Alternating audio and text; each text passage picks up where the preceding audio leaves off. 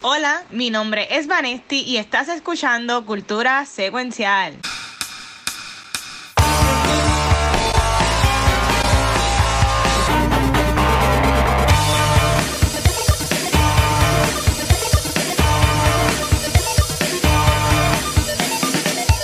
Saludos Corillo y bienvenidos a otro episodio de Cultura Secuencial. Mi nombre es Vanesti y venimos con un episodio súper, súper especial, especialmente para mí.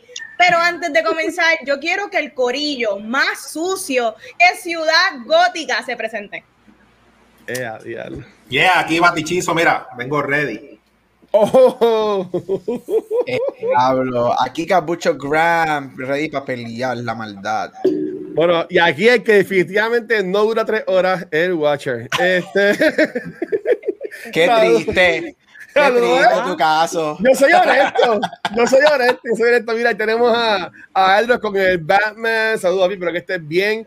Este, y mira, como dijo Vanetti, un episodio bien especial porque la película es una de las más esperadas del año. Así que yo sé todo lo posible por este segmento que es el más largo de todos, hacerlo lo más rápido que podamos. Así que con Washington Watcho, este, esto no es Beyond the Force, pero yo quiero poner que ayer estrenó el trailer de la serie de Obi-Wan Kenobi.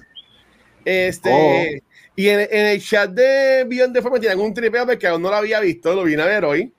Y en verdad que para mí estuvo ok, como que no, no le encuentro el hype, maybe es porque yo no he terminado de ver este Clone Wars eh, ni nada por el estilo, pero estuvo cool, sale Obi-Wan, este, escuchamos a, a, a Hayden Christensen este, gimiendo o respirando profundo a lo último del trailer, salen este ¿Cómo se llaman los guardias estos? Que yo le escribí en el chat de. Los, high, los, eh, the High Inquisitors. Los Inquisitors, pero no se, no se ven igual que los muñequitos. Esto pasó igual que, que Cat Bane, que, que, la versión humana es horrible. Bueno, la versión live action.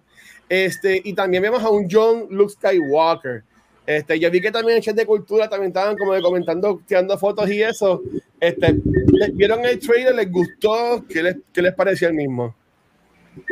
Lo vi eh, me pareció, me pareció como que súper hype. Este, yo no soy del fandom de Star Wars como tal, so yo soy una casual fan que me entretiene las películas buenas y pues las películas malas me río.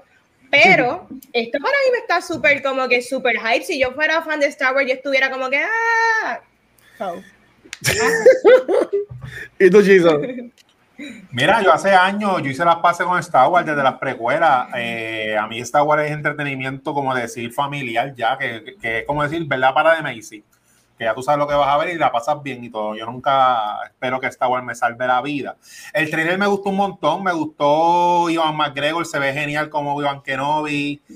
Eh, eh, me gustó que incluyeran personajes de Rebels. Yo siempre voy a ser un abogado de que las series animadas, no porque sean animadas, son inferior. Y así que Disney sigue obligando a la gente a que vea muñequitos este, como tal. Y la música, de las mejores cosas que siempre ha tenido las precuelas es la música. Esa, ese John Williams hizo algo casi imposible porque el score original de Star Wars, eh, tú sabes, eso está allá arriba y esa Battle of the Duels que él hizo, si, si así como se llama la, la, canción, sí. la vuelven a traer aquí. Me gustó un montón. Nada, Filoni, lo que me gusta de Star Wars y lo de Filoni, hasta ahora, ¿verdad? Hasta que no, no, hasta que no cambie, porque lo hicieron cuando Disney lo compró. Que ellos no están haciendo el easy way out con los Redcon. No, no, esto es lo que hay, lo aceptamos y Filoni sigue arreglando las cositas Vamos a ver qué cosas arregla de las precuelas con esta serie y nada, este, nada, eso va a ser entretenimiento nítido todos los miércoles cuando empiece.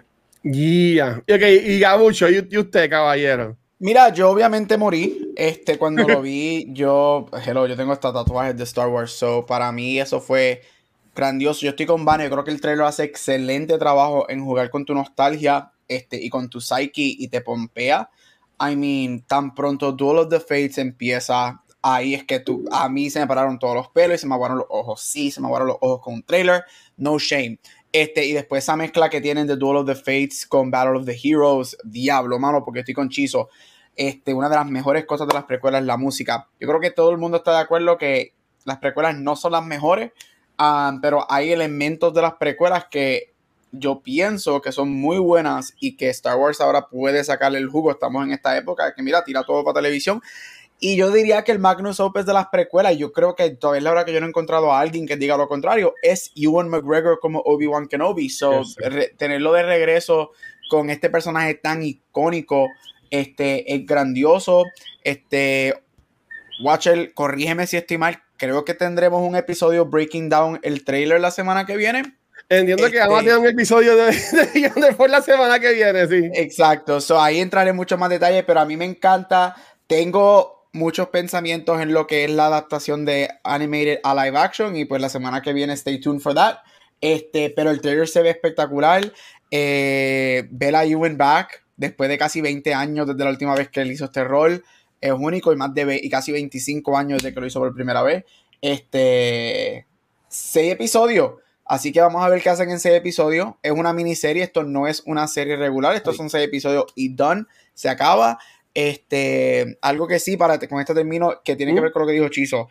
Aparte del Redcon, yo lo a mí me gusta cuando, que es algo que entraré en lo de Batman ahorita, me gusta cuando las series o las películas no te tratan de de, de dumb, de estúpido, de pendejo, y te dicen, ¿sabes qué? Esto es lo que es, y si tú quieres saber el por qué, esto no es un backstory, vete y ve todo lo original, y ahí vas a tener la contestación de por qué está aquí. Y espero que esta serie haga esto. No necesito explicación de nada, no te vaya no, dame lo que está ahora, y si la gente no sabe, vete a ver Clone Wars, vete a ver Rebels, y vete a ver las precuelas, o si no, pues, no veas nada. Y expando eso la semana que viene. Mira, entonces, dos cositas. Aquí Chupacabra, saludos, espero que estés bien, mano. Eh, el Chupacabra siempre está con nosotros. Se murió Chemo, pero el Chupacabra sigue. Este, él pregunta que se, bueno, comenta que se escucha media distinta la canción. Bueno, es que es lo que para mi entender nada más sale al principio de la canción. Bueno, lo que pasa es que este ellos mezclaron ahí Duel of the Fates con Battle of the Heroes. acuérdate, John Williams, que regresa de su retirement de The Skywalker para esta este, él va a reinventar todo, eso no es exactamente lo mismo, o sea, él, no va a usar exactamente lo mismo que usó en las películas. Entonces, y, mi última pregunta, para después pasarse con lo que ustedes han visto en la semana, ellos hoy jueves publicaron una foto de Darth Vader, este, el día después.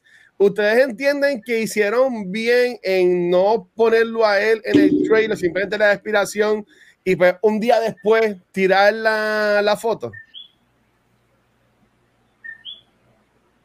I mean, sí, sorry, me mandaste. Sí, no, no, tranquilo. I mean, it, it's okay. Todos sabemos que él va a estar ahí. Sabemos que que nosotros no vamos a. La gente está, ay, de que Hayden, Hayden. Se supone que no veamos a Hayden en ningún momento, al menos que como en, la, en Empire Region of the Jedi, él esté dentro de su cápsula y se quite el casco y lo veamos, pues, obviamente, disfigured y whatever. Pero so, quizás hacen eso. Pero es Darth. I will say this. Obviamente Star Wars. Hoy salió un special de Moon Knight. Este, cuando estés en Florida, estás en Disney, grita la palabra gay everywhere porque Disney acaba de tirar lo que tiró ayer con Kenobi, lo que tiró hoy con Moon Knight para distraer de que ellos están apoyando el Don't Say Gay in Florida Bill. Este, porque ya en Reddit y en Twitter está que este trailer se supone que no saliera hasta abril y lo adelantaron. Así que Disney, shame on you por estar apoyando ese bill en Florida. Sí, eso, eso le iba a traer este. Era mi idea traerlo en el pre-show, pero como empezamos tarde, pues no lo, no lo traje. Este, no sé si quieran hablar de eso un poquito ahora, pero yo, entiendo que eso. Es que en Estados Unidos, me voy a poner yo, en Estados Unidos está como que en el garete, Raymond en Texas, también este Dave Band, consensual sex. No sé si eso fue un, un, chiste o algo así, pero en Texas están banning un montón de cosas que son así también como de, de como que love everybody o whatever. Y también hemos estado en, Orlando y vemos a Disney que pues Disney usualmente siempre es como que por la orillita, como ni sí ni no. Y entonces yo estoy bien de, bien de acuerdo que la gente está obviamente en, en, contra a que Disney esté apoyando este movimiento y también en cuenta que está súper mal que ellos estén tirando todo. ellos están como que tirando todo de cantazo, como que para que la gente se vaya a eso. Y a mi experiencia ha funcionado porque yo no he visto casi nada en las redes de esto. Más en Twitter y es rebuscando. He visto este, gente hablando de eso. Este, yo sé que Gabriel lo mencionó. Este, por ejemplo, Vanessa, si ustedes hayan escuchado esto de Disney, que estaba como que apoyando esta causa, esta ley que está entrando en Orlando? Pues mira, yo estaba al tanto de, del bill que se, no sé si ya pasó o se quiere pasar eh, en la Florida, pero yo no tenía ni idea que Disney estaba detrás de como que en el, en el team pro el bill, so me sorprendió un montón este los backers de Lo que iba a decir ah, es que este eh, ellos como digo, ellos caminan the fine line, ellos no es que están para mí, no action es que estás a favor, pero técnicamente ellos no es que están a favor, pero, nunca pero no han salido en, contra, ajá, no han salido en contra y están donando y apoyando a los candidatos uh. republicanos del State Legislative, que son los que están um, haciendo y aprobaron el bill. El bill ya está aprobado por la legislatura estatal, lo único que falta es la firma del gobernador de Santos. Hablando claro, nosotros que analizamos todas estas cosas y siempre estamos hablando de en escala más pequeña, porque Disney es una mega huge thing que controla los medios, ¿me entiendes? La mayoría de los productos que consumimos son de Disney. ¿Ustedes realmente creen que, esto va a afectar o la gente les va a importar un bledo? pregunto porque para otras cosas las voces se sienten más fuertes para como que ir en contra y el hecho de que ni yo sepa que, yo estoy pendiente a los medios de comunicación, que el hecho de que yo ni sepa eso que ustedes me están diciendo eh, es impresionante. Este, en verdad esto va a ser algo que se va a ir como que por debajo de, de la alfombra. Que, yo, yo ahí diría que yo esperaría que no, porque con, por cosas más bobitas, redes sociales ah, se han caído encima y han apoyado, por ejemplo, el lado de gaming, de de Activision, con Ubisoft, ¿sabes? Las redes sociales han, han, han, impactado mucho. Ahora mismo con esto de, de Rusia y Ucrania, este, también lo que es, social media ha, ha movido a que empresas estén cortando sus lazos con lo que es Rusia. So, yo diría que once esto como que entre llega a redes sociales y maybe sea el domingo, que ya se fue el hype de los dos trailers y de los tres puntos super cabrones que salieron hoy de, de, de, Moon Knight, eh, yo entiendo que eso va a estar corriendo, corriendo, corriendo y, y va a caer, tú sabes, y, y Disney de seguro lo que va a hacer es que va a poner algún post este, pro um, gay o lo que sea, pero como quiere estoy seguro que ellos van a seguir por debajo de la mesa donando a estos candidatos, que ahí fue que pudieron como que distinguir, este, como mencionó Gabriel, y, y decir como que, mira, de una forma estaba apoyando el movimiento, de que estaba apoyando a las personas que lo están corriendo. No sé si ustedes también quieran, Gabriel y quieran comentar algo. No, este, mira, yo quería opinar de Darth Vader también, este, que de lo que preguntaste primero. Eh, yo espero que Darth Vader, yo creo que aquí Darth Vader va a salir en lo de Obi-Wan como Darth Vader y como Hayden, y va a ser como que un tease, como que una prueba de, de público para darle una serie a Darth Vader, porque muchas de las cosas que a la gente le encantó en Rogue One fue ese final, y una miniserie de Darth Vader bregando ahí estaría brutal. En lo de Disney, yo me enteré por un post de una persona que yo sigo en Instagram exhortando a que cancelen todo lo de Disney, Hulu, por eso. Y yo pues me metí en Google y busqué información y me enteré de todo lo que estaba pasando. Y dije, ah, mira, que ellos, lo que ustedes dijeron, que ellos aportan dinero a esta gente que, que están con el bill ese de verdad, de discrimen y todo eso. Yo no voy a cancelar el Disney Plus, pero estoy enterado ya de, de, de la noticia, no estoy de acuerdo con ese, con ese ¿verdad? Con esa ley que quieren aprobar. ¿Mm? Pero que lo que yo diría que sería nada, que cada cual, la gente mientras te llega el, el reportaje o el story que te enteras, si tú quieres, pues busca información por ti mismo, porque hay que tener cuidado. Estas compañías que hacen todo esto, como tú dices, eso lo hacen, eso lo han hecho toda la vida y lo seguirán haciendo y nosotros no vamos a entrar o no. Pero que hay que tener cuidado con el vecino, con el público en general, de uno, pues tratar de darle información y de, y de exhortar que la gente busque la información, porque por un ejemplo cercano, eh, yo estoy casi seguro que la gran mayoría de la gente que todavía está haciendo la fila en Puerto Rico para el Chica File ni saben Exacto. Nada de lo del bochinche. Y el boricua lo que le gusta es estar en todos lados, en el vacilón, cuando abrió Crispy Kreme, la fila, cuando abrió Golden Corral, la moda, tirarse la foto. Entonces, pues, de repente viene fulano, ah, tú eres un homofóbico, un anti-gay, qué sé yo, y la persona, pero espérate, dame un break. Entonces, se crea esta división eterna de me están tirando, yo solamente fui a, a y eso de que de, de, de, la información, porque como dice Vanetti, estamos en las redes sociales, esto es Disney, que nosotros estamos, por lo menos los del podcast, ¿verdad? Los de cultura popular, y la noticia ni se ha, ¿verdad? No, no, no ha explotado, pero así como tú te enteras, cuando te enteres, pues nada, busca información, lee y, y tomas tu decisión, que obviamente las dos cosas están mal. Digo, porque así es como yo pienso. O sea, que este, como tal. Eh, pero muchas veces que la gran mayoría de estos trenes y estas cosas, ejemplo, eh, lo que tú dices, Obi-Wan Kenobi, Star Wars, está todo el mundo, ¿verdad? Porque, ¿sabes? Esto es entretenimiento y, y la gente está, sí que es bien obvio que, que Disney está como que tratando de, esto, pero ahí cuando te va llegando la información, pues tú te vas enterando.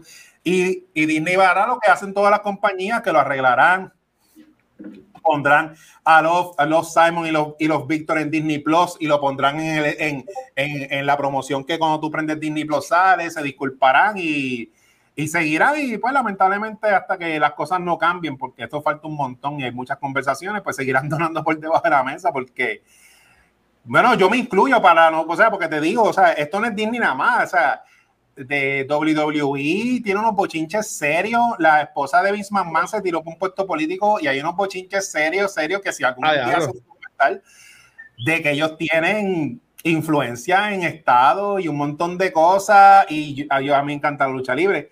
Pero esos son los grandes poderes.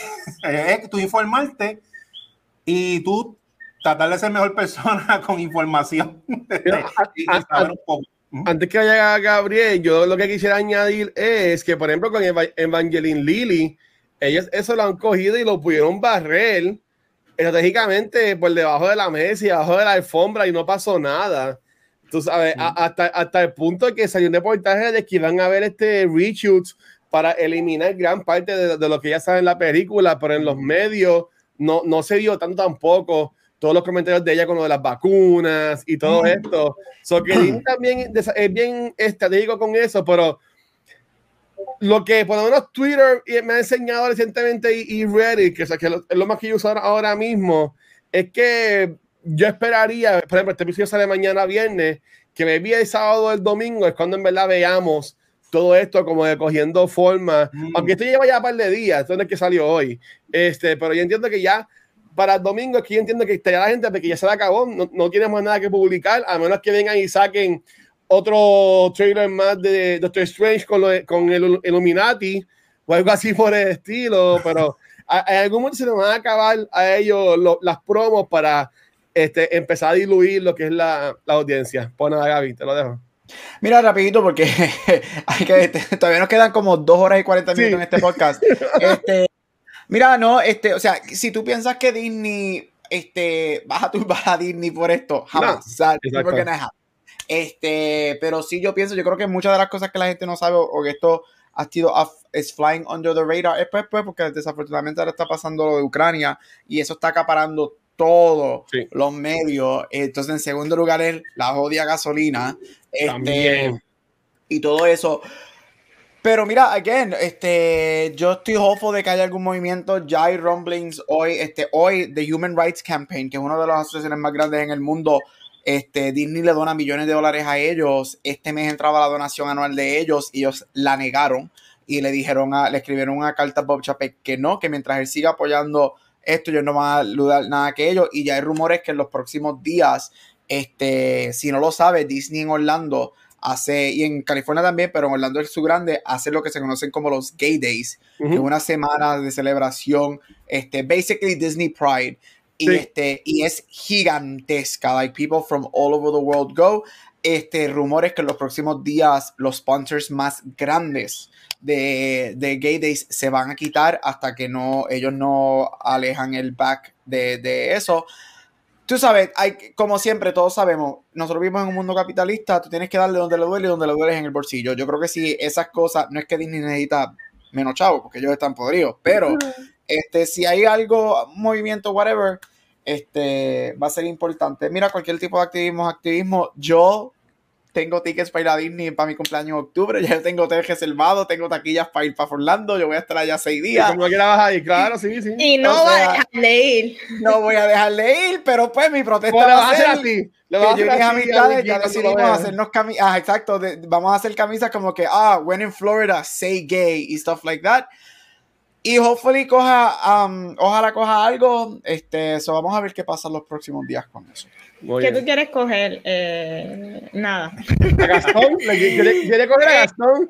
Ah, esa está buena, esa está buena. Este, mira, yo iba a decir Ah. algo rápido. Sí. La realidad es, nosotros los cuatro tenemos nuestras opiniones, nuestras Ujú. opiniones, pero la realidad es que en el mundo y en Estados Unidos no todo el mundo piensa como nosotros, ¿me entiendes? So, por un lado hay un montón de gente súper activista, súper, este, que quieren, ¿verdad? Y, y en contra de esto. Por otro lado, hay mucha gente que está neutro, que básicamente cuando tú estás neutro, tú no, tú no estás haciendo nada por la causa y hay muchas personas que están a favor del bill. Así que esa es la, esa es la realidad del mundo en que vivimos, que se puede hacer. Como Gabriel dice, tú puedes, uno puede aportar con su granito de arena y pues, como dice también Chizo, nos educamos y tratamos de verdad aportar a la causa. Anyway, ¿tú Muy sabes bien. que yo vi esta semana? ¿Qué viste, man? Yo vi After Yang. Eh, esto es un sci-fi drama con Colin Farrell, Jodie Turner. Eh, esta película tuvo su world premiere en Cannes en el 2021 y es de A24 y está disponible en Showtime. Y gente, si te gustan películas que te pongan a pensar, analizar tu existencia, la manera en que nosotros como seres humanos vemos lo que es la inteligencia artificial, mucha introspección, perspectivas, memorias, todas esas cosas y mucho más es esta película. Es bien bonita, am, hubo muchos momentos en que fueron bastante emocionales para mí y me dejó todavía al sol de hoy pensando. Así que si quieren darle un vistazo a After, After Yang, sci-fi drama con un production style bien interesante, de verdad me, gust- me gustaron la, la, la manera en que se ve la película, los wardrobes, todo está bien cool. Véanla si tienen oportunidad. Sí, no, yo vi, yo vi que tú comentaste y Gabriel puso que estaba buena. Yo no, no tengo Showtime, así que la voy a añadir en la lista de películas que no. Él la vio y él sabe que está buena. Sí. Ah, y, y tú, Chiso, ¿qué has visto en estos días, mano? Pues mira, yo antes de decir lo que vi, yo me disparé en el pie porque te voy a explicar ahora. Yo vi, Yeah. eh, pero nada, llevamos 27 minutos, va a ser bien cortito, pero llevamos 27 minutos, así que no importa. Yo vi The Long Halloween, Uh, pero yo sacando mente, no voy a hablar mucho de Long Halloween porque básicamente hay muchas cosas en Long Halloween que se parecen a lo- al tema que vamos a hablar hoy. La película de The Batman, que mejor lo hablo allá para no repetir y no, no alargar. Pero lo que voy a decir es que nada, la película se deja ver, son dos partes. Lamentablemente sí, tengo que decir que la película en cuestión, para mí personalmente, es un poco average, porque no puedo separar el source material y aunque a mí me, me gusta de Dark Knight Returns y muchos cuentos de Batman, de Long Halloween para mí es como decir número dos, número uno. Eh, como tal, y el arte de Team Sale lo trataron de, de emular aquí, pero no, Tacho, no, no se le no se le acerca en nada. Eh, la película, eh, no sé si está ya en HBO Max. Eh, lo que sí voy a aprovechar que voy a recomendar para que la gente que vio The Batman y que quieren ver alguna versión animada más o menos de eso, pues que se chequen de Long Halloween porque es casi, casi, casi la misma, la misma película. Nada, yo estoy con fiebre de Batman ya, viste, se acabó. y, está, y está en HBO Max, ¿verdad?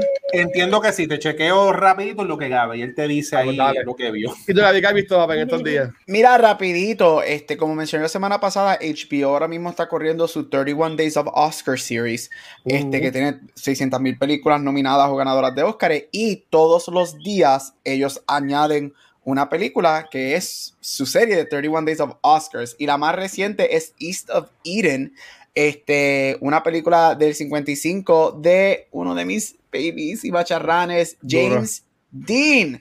Este, mira, si no has visto esta película, como dije, está en HBO Max. Como siempre, a mí me encanta recomendar películas con viejas para que las vean. Esta película es básicamente un loosely adaptation de la historia de Abel y Caín, de la Biblia, este, en donde vemos el papel, el, eh, a James Dean interpretar a este hijo que ha sido ostracized por su padre a favor del otro hermano, este, y una relación tumultuosa que tienen este, y todo el drama familiar con su madre, con su padre y entre hermanos. Es una película excelente. Yo la había visto hace muchos años. Esta no es una que yo veo normalmente, la que yo sí, siempre veo, es la que todo el mundo ve, Rebel Without a Cause. Este, pero East of Eden hace, hace como 10 años que no la había visto y la vi anoche y se me había olvidado lo fantástica que es esta película. James Dean recibe una nominación al Oscar por esta movie. Si no la has visto, está en HBO Max.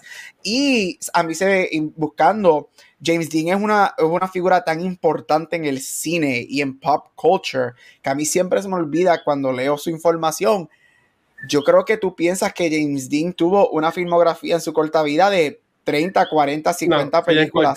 Él hizo seis películas en donde solamente tres él fue el protagonista, recibió dos Oscars, dos nominaciones al Oscar póstumo luego de su muerte. Así que para una carrera tan corta, James Dean es un icono, un ícono este, no solamente en películas, en pop culture.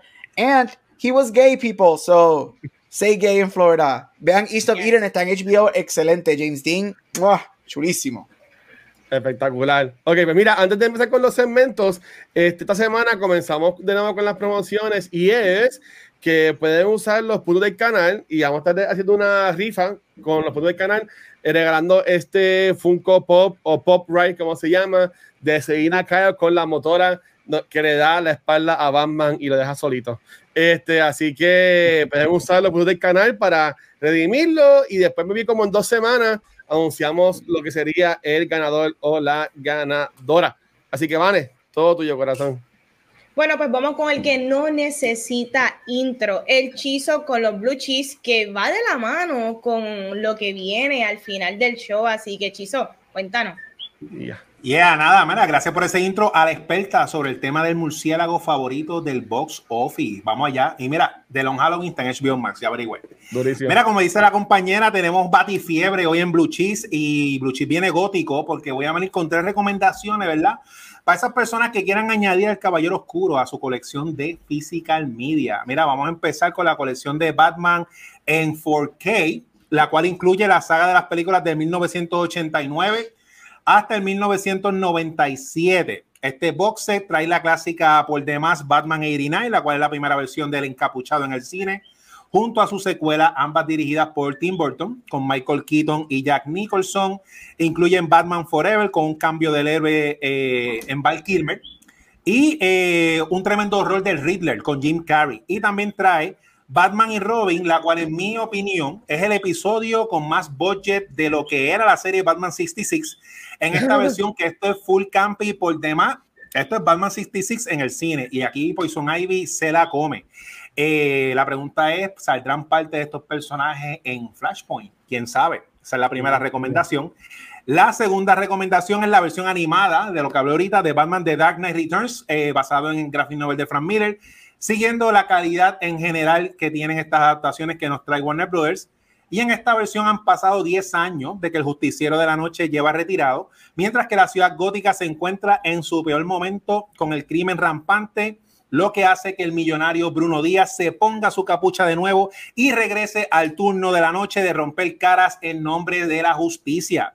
Esta está recomendada por demás Batman The, eh, The Dark Knight Returns. Y nada, terminamos con la The Dark Knight Trilogy del director Christopher Nolan, quien toma el proyecto de adaptar este cómic en una versión más realista, con una dirección técnica impecable y con tremendas actuaciones en toda la saga, incluyendo la ganadora al Oscar del actor de reparto Heath Ledger en su interpretación de El Joker. Esta colección, ¿verdad? Es un arco completo del origen y principio de la pesadilla de los criminales llamada Batman hasta su retiro y legado que deja en la ciudad. Esta trilogía para mí esto es Chef Kiss. A mí me gusta mucho esta trilogía. Así que nada, averigua de dónde él saca esos maravillosos juguetes. No preguntes eh, cómo fulano obtuvo esas cicatrices en la cara y sal del retiro que la va a diseñar la lumbre en los cielos y hay que contestar el llamado. Se acabó Blue Cheese. Chizo, Chizo, quick question. ¿Cuál es tu película favorita animada del murciélago? Uh. Ay, bendito. The Mass of the Phantasm. Oh, yes. Eso es. Eh, mira, esa película, yo, yo, se la recomiendo a fanáticos de, Batman del cine, que no leen cómics y que no ven muñequitos. Mira, eso es una historia legit en formato animado. pero eso no es una película para nenes. Pasos de Fantasma. Que ese personaje estrenó en la película y luego lo incorporaron en los cómics al villano. Exacto, el Fantasma. De hecho, Ah, esa película animada que, que obviamente es básicamente un spin-off de la, de la serie animada, Sí. Batman parte, parte, reparte fuerte en la película, definitivamente. Gracias, Chizo, por el segmento. Y es que vamos con nuestro Mr. Award Spotlight, siempre inyectando contexto e historia en este programa que simplemente somos unos fans.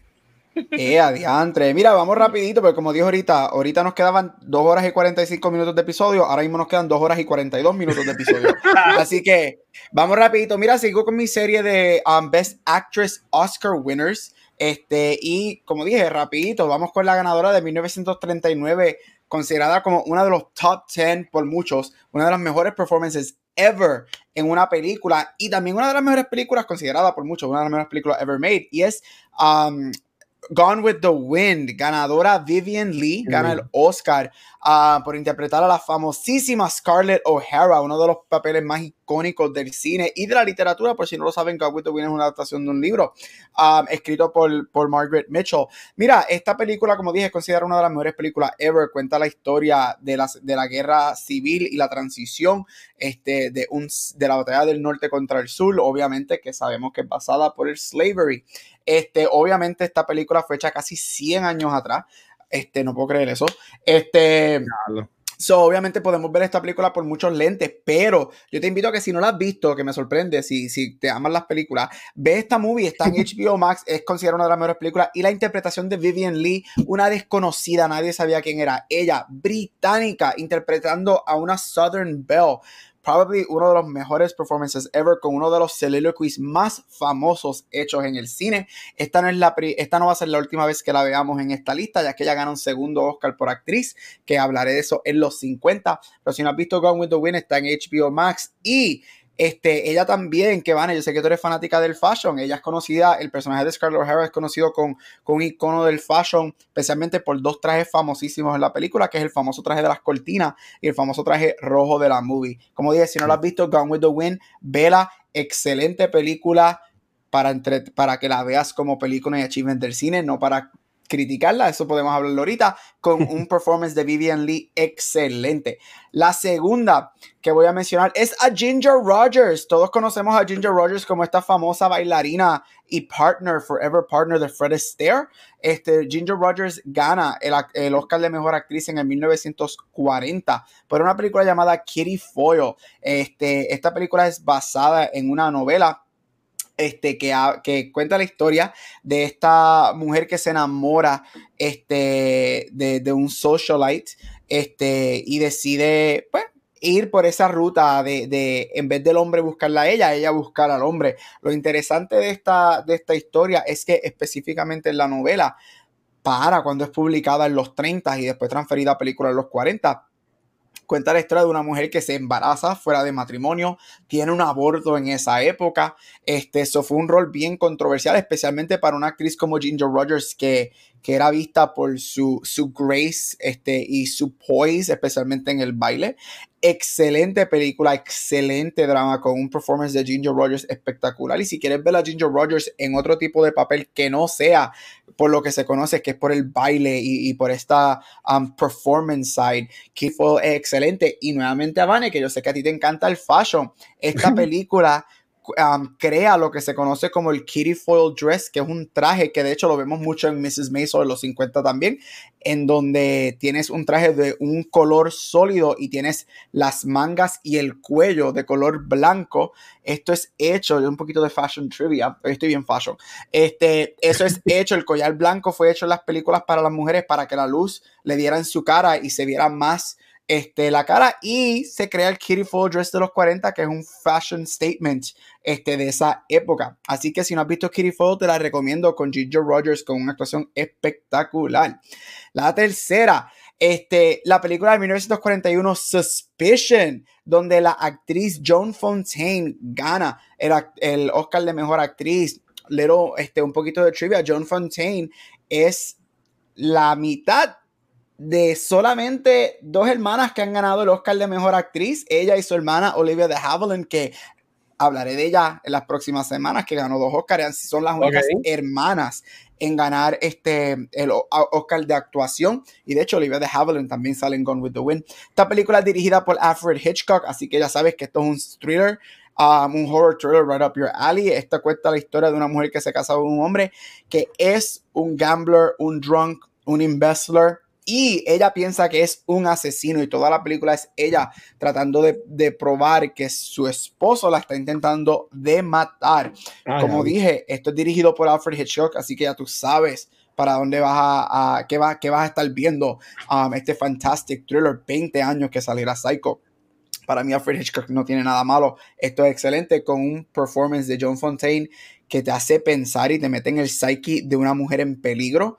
Ah, muy, muy buena. Así que si no has tenido la oportunidad de verla, te invito a que la veas. Aparte de que estás añadiendo otro filmography de Alfred Hitchcock, uno de los masters del cine. Y para terminar, y la última, es la actriz Greer Garson. Greer Garson gana el Oscar de Mejor Actriz en el 1942 por la película Mrs. Miniver. Mrs. Miniver cuenta la historia de esta housewife en la Segunda Guerra Mundial o los comienzos de la Segunda Guerra Mundial y todo lo que ella brega este, o lo, que las mujeres con todo lo que las mujeres manejan durante la Segunda Guerra Mundial, tratando de ser una housewife, pero también ella saliendo de las expectativas de lo que una mujer debe hacer mientras su esposo y las personas alrededor de ella están en guerra. Este, estas cuatro películas que mencioné, 39 al 42, tienen personajes que podemos hablar de las películas um, por los lentes de hoy en día, pero tienen cuatro personajes femeninos bien strong que casi que eran bien raros de ver, especialmente en esa época de los, de los 30 y los 40. Así que si no has visto Mrs. Vinegar, excelente película, también está en HBO Max. Como dije, right to the point. Con esto termino, te veo la semana que viene. Bye. Y... Uh, thank you, Gabriel, y gracias por inyectarle una chispa de fashion en Awards. Fashion. fashion. Mira, ustedes no están preparados porque vamos a arrancar antes del review con simplemente un trivia que yo me inventé que se llama Name That Batman. Así que vamos a allá.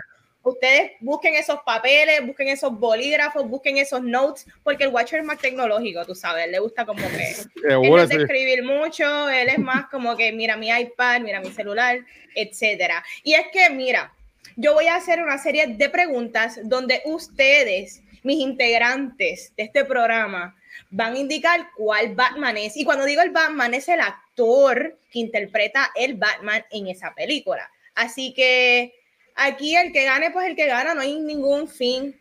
El punto es pasarla bien. Así que, ¿están ready? Vamos allá, Bueno, pues vamos allá. Eh, la primera pregunta, yo creo que de 8 a 9, así que vamos allá. ¿Cuál Batman ve la destrucción de Metrópolis? Yo sé. Ah, tenemos que apuntarlos primero. Ok. Tiene que escribirlo y tiene cinco segundos. Una, dos, tres, cuatro, cinco. Enseñen. Ah, venga, Muy bien, muy bien, muy bien. Ya no van a ser cinco segundos, van a ser tres segundos para yeah. esto. ok. ¿Cuál Batman utiliza la Bat Credit Card? Y eso es uno, eso es dos, y eso es tres. Revelen, revelen. Watcher, no veo tu review. Ah, está ahí, está ahí en los comments, George Clooney. Ah, ok, está bien, muy bien, muy bien. You all get a point. Okay. You get a point. You get a point. Everyone gets a point. Este, ok. Hmm. ¿Cuál Batman tiene en su película a Morgan Freeman? Y uno, y dos, y tres. Watcher, tíralo, tíralo, tíralo. Watcher. Muy bien. Esta gente son expertos en, en Los Batman. Simplemente ven películas.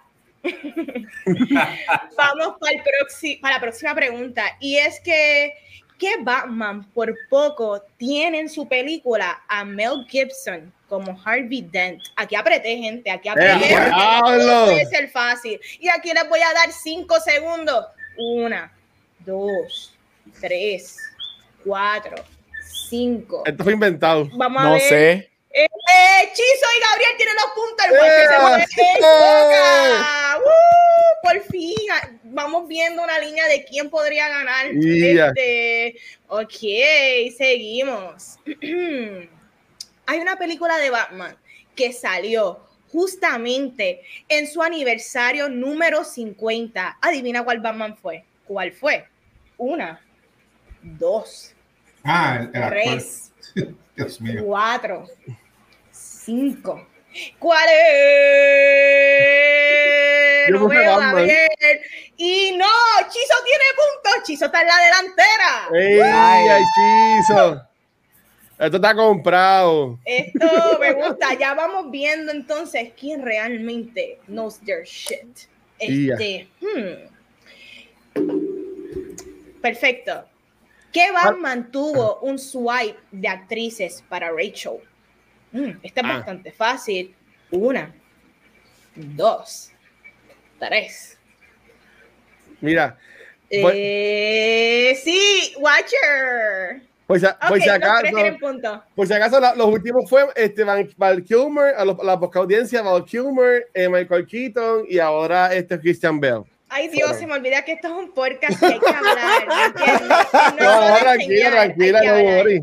No worry, no Mm, worry. déjame ver si brinqué alguno. Mm, no, seguimos. Mira, ¿en cuál Batman el Riddler le destruye el Batcave? ¿A cuál Batman es ese? Tienen tres segundos, así que es una, Ay. dos, tres. Ah, le escribí mal. Es Val Kilmer. Yes, Chizo. Yes, Gabucho. Y también tiene los puntos. Así que Corillo es Kilmer para la gente que escucha en el podcast. Sí. Sorry por empezar a decir ya como por la pregunta 5 o 6. I'm sorry. Este, y nos quedan dos más. Así que, ¿cuál Batman audicionó para el rol mientras grababa una película para otro director que también ya ha dirigido películas de Batman y tienen dos segundos para esta? Eh, Una, diablo. dos, revelen. Ah, yo no sé. Revelen. Fue revelen, Batman. Revelen. ¡Eh, diablo, hechizo! Tiene este punto es Pattinson. Nice. Ah, Pattinson, para los que no sepan, estaba Oh. grabando Tenet cuando estaba audicionando para The Batman con Matt Reeves. Así que, Ah, sí, que yo, que yo vi que Maris, you know. Maris dijo un, un reportaje de que se cagó cuando, él- cuando lo cogieron en Tenet, de que él pensaba que y, se iba a interrumpir y, y ni iba a poder ser el Batman de él. Yo ¿Alguien leí un reportaje, algo así. Qué cool. Alguien lleva los puntos, Corella. Bueno, ¿cuántas preguntas? Una, dos, tres, cuatro, ganó, cinco, ganó tiene, o- Chizo tiene ocho, yo tengo siete. Gané yo, Watcher. obviamente. El Watcher. Porque queda una. El guachito, yo, yo tengo como, yo tengo como cinco puntos por ahí. Bueno, pues es en esta pregunta que es la última, determina si Chizo y Gabriel se empatan, si Chizo gana. Dale. si Esta pregunta vale todos 10 ganan. puntos. Esta pregunta, el Aquí es que yo me convierto en el. Joker. Ea. Mira, ¿cuál Batman nunca tuvo una película live action? Espérate. Ah. ¿cuál actor? ¿Qué Solo, actor? Solo. ¿Qué actor? Yo No sé. tuvo su solo movie. Y Ah, bueno, hay- uno Live action. Hay live dos. action. Uf, yo solamente puse uno, así que si Ay, los no dos, sé. Me dice- mejor. ¡Affleck! Ah, verdad, Ben Affleck. Ok, ok, ok, ok, sí, sí. Sí, yo pensando aquí en Will Arnett en Lego. Movie. Sí, yo, yo pensé, yo pensé que Lin Conroy. Clearly, clearly, tenía que ganar Chizo. So, Obviamente. Ah. para Chizo, que ganó el trivia de Name That Batman. Gente, Yes. ya estará para divertirse un ratito. So, vamos realmente para el freaking review de The Batman y deja buscar mis notas porque yo estoy all over the place. Ya. Ujú, Vamos allá. Gente, esta es la nueva película del Cape Crusader dirigida por Matt Reeves en un personaje que lleva 80 años con nosotros, inspirado desde sus raíces en el elemento noir, una mezcla de The Phantom y El Zorro. A través de la historia del cine, siempre se ha explorado eh, Batman más por el ángulo del genre de superhéroe. Y yo creo que no es hasta esta película live action es que se decide explorar el, el, elemento detective. Pero cuando digo explorar, es realmente que esto sea el plot de la movie. Es curioso y me gustaría más adelante pensar por qué Reeves es el primero que decide centrar su historia en esto. Pero la pregunta de todas las semanas es, ¿qué tal me pareció la película? Mira, como fan de Batman, yo sí, desde el saque, siempre he estado abierta a una nueva versión, a un take distinto de lo que ya hemos visto. Para mí, el tono, la cinematografía, la estética, todo hizo sentido. Es, es, un estilo grounded, stylistic, sin perder que estamos en un mundo ficticio. Para mí funcionó.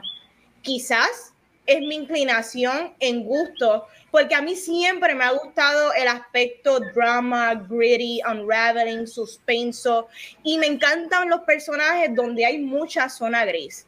Eh, yo me disfruté un montón la película desde el opening sequence con Riddler la introducción de Batman, su presencia, el fear imponente, el estar en su segundo año todavía él figuring it out, el ser un reclusive. A mí me encantó la dinámica de él con Gordon, cómo él conecta con Catwoman, el underground feel de Gotham City, la interpretación del Penguin y Paul, Paul Dano como Riddler. Yo entendí todos sus motivos y entiendo cómo es él él es un vivo resultado de lo que es Ciudad Gótica y la corrupción que hay detrás. Para mí, it just all makes sense. Eh, esta es una película que se llama The Batman y me encanta que el arco, que el centro de la movie sea Batman. La película no es perfecta y hay ciertas escenas que probablemente para mí se sienten un poco innecesarias, pero el framing de esta movie es bello. Yo creo que lo que ha hecho Greg Fraser fue impecable. La dirección de la atención al detalle de, de Reeves es espectacular. El score de Michael Giacchino, desde que arranca esta movie es para pelo y para mí es uno de los mejores scores en los últimos 10 años. Eh, sin duda alguna que si yo me fuera a poner eh, la gorra de Scorsese, yo diría, esto es genre y esto es cinema a la misma vez. Así que yo me disfruté esta movie. Para mí, this is a true Batman movie. Así que, please, gente, véanla. Y si tú vas a opinar de algo, mínimo dale la oportunidad, pero no estés hating simplemente porque Pattinson salió en una película de Twilight. Si no la viste, no hable. Gente, ¿qué tal les pareció la película de Batman? De Batman, Robert Pattinson. Mira, nada, esta película, ¿verdad? Para mí fue una, una buena mezcla entre una película artística, un drama, un drama de crimen y Batman, que es el elemento de cómic, y a mí me funcionó. Yo la sentí como cuando yo iba en los mediados de los 90 a buscar los cómics en las tiendas, que estaban los cómics regulares, que para ese tiempo costaban como unos 50 y varias veces al año aparecían estas ediciones premium con una carpetita un poco más dura, un estilo de arte más libre, no tanto standard comic, más artístico. Y costaban entre 4 y 7 dólares.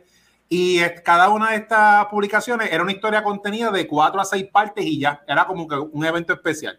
Pues así yo sentí esta película por su duración de 3 horas. Para mí fue como ver una versión graphic novel en modo de película Nada, en cuanto a la película, la ambientación me encanta. Encuentro que lograron hacer una ciudad gótica que respira peligro y que todos los personajes que habitan en ella son afectados por la ciudad.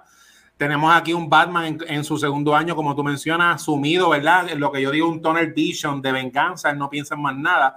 Mientras él va, creciendo a lo largo de la película, reflexionando, ¿verdad?, sobre sus acciones.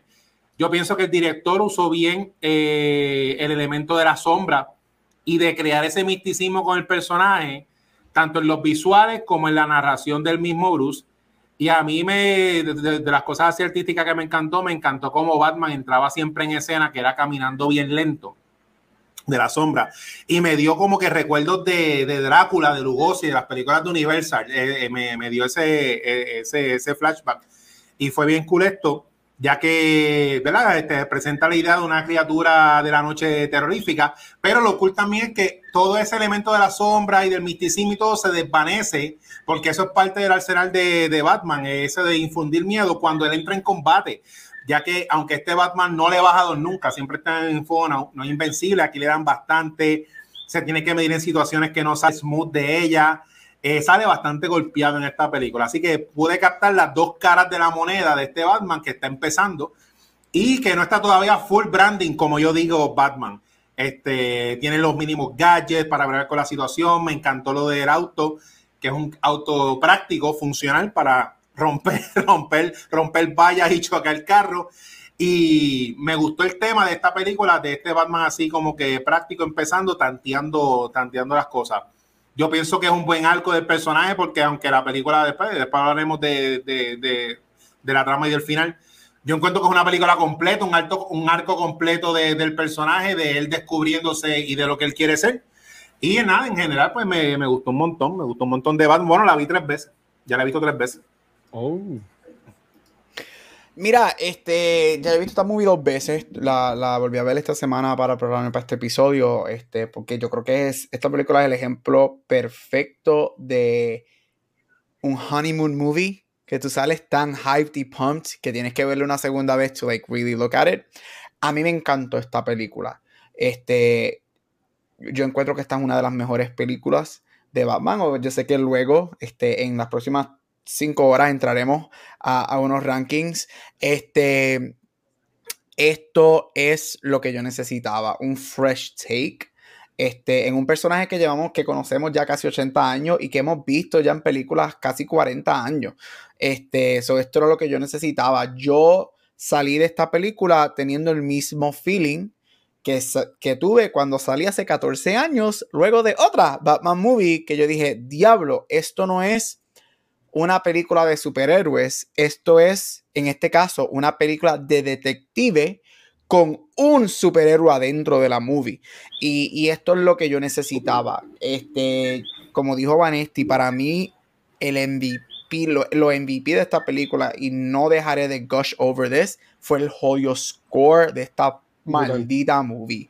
Lo que Michael ya como hace, que de hecho, si tú miras la filmografía de él, tiene un Oscar y su filmografía él hace las películas de Pixar. Él hace Up, Incredibles, Inside Out, Coco. Te quedas como que, ¿what?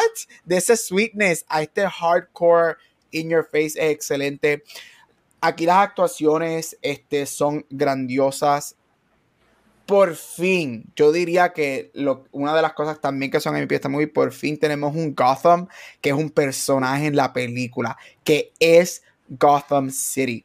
Este, sí, yo hago el mismo, yo tengo el mismo pensamiento por las de Michael Keaton, a mí me encanta ese Gotham, pero aquí yo siento que este Gotham se eleva hasta un poco más que ese Gotham, son completamente diferentes, pero eh, ah, yo dije, diablo, this is real. Esto es el South Side de, de una ciudad en desperdicio total, and I bought it. Este, los production values, excelente Mira, aquí llevamos dos años tripeándome, especialmente yo, el City y Matt Reeves. A mí Matt Reeves siempre me ha encantado. Yo soy súper fanático de las películas de Planet of the Apes de la década pasada, especialmente de la 2 y la 3, que para mí son las mejores, que es cuando él entra y toma rienda de esa serie. Este, si no las has visto, te invito a que las veas y vas a ver que Matt Reeves es un fucking master. Este es una persona que él ama el cine y se nota al mismo tiempo que toma muchos riesgos y funcionan. la película no es perfecta y entraré en eso ya mismito, este, pero yo creo que los detractors que tiene la película no le quitan que esto es probably one of the best Batman movies y yo voy tan lejos y digo que esto es the Batman movie. Esto es y, para decir eso, yo no, no, necesariamente tú tienes que ser la mejor, pero esto es The Batman. Yo creo que tú ves esta película y tú piensas o dices, diablo, esto es lo que es Batman. Esta película toca todos los puntos necesarios para crear un full story detrás de un personaje tan icónico de comic book movies. Y termino con esto, y podemos entrar ahorita en esto si quieren.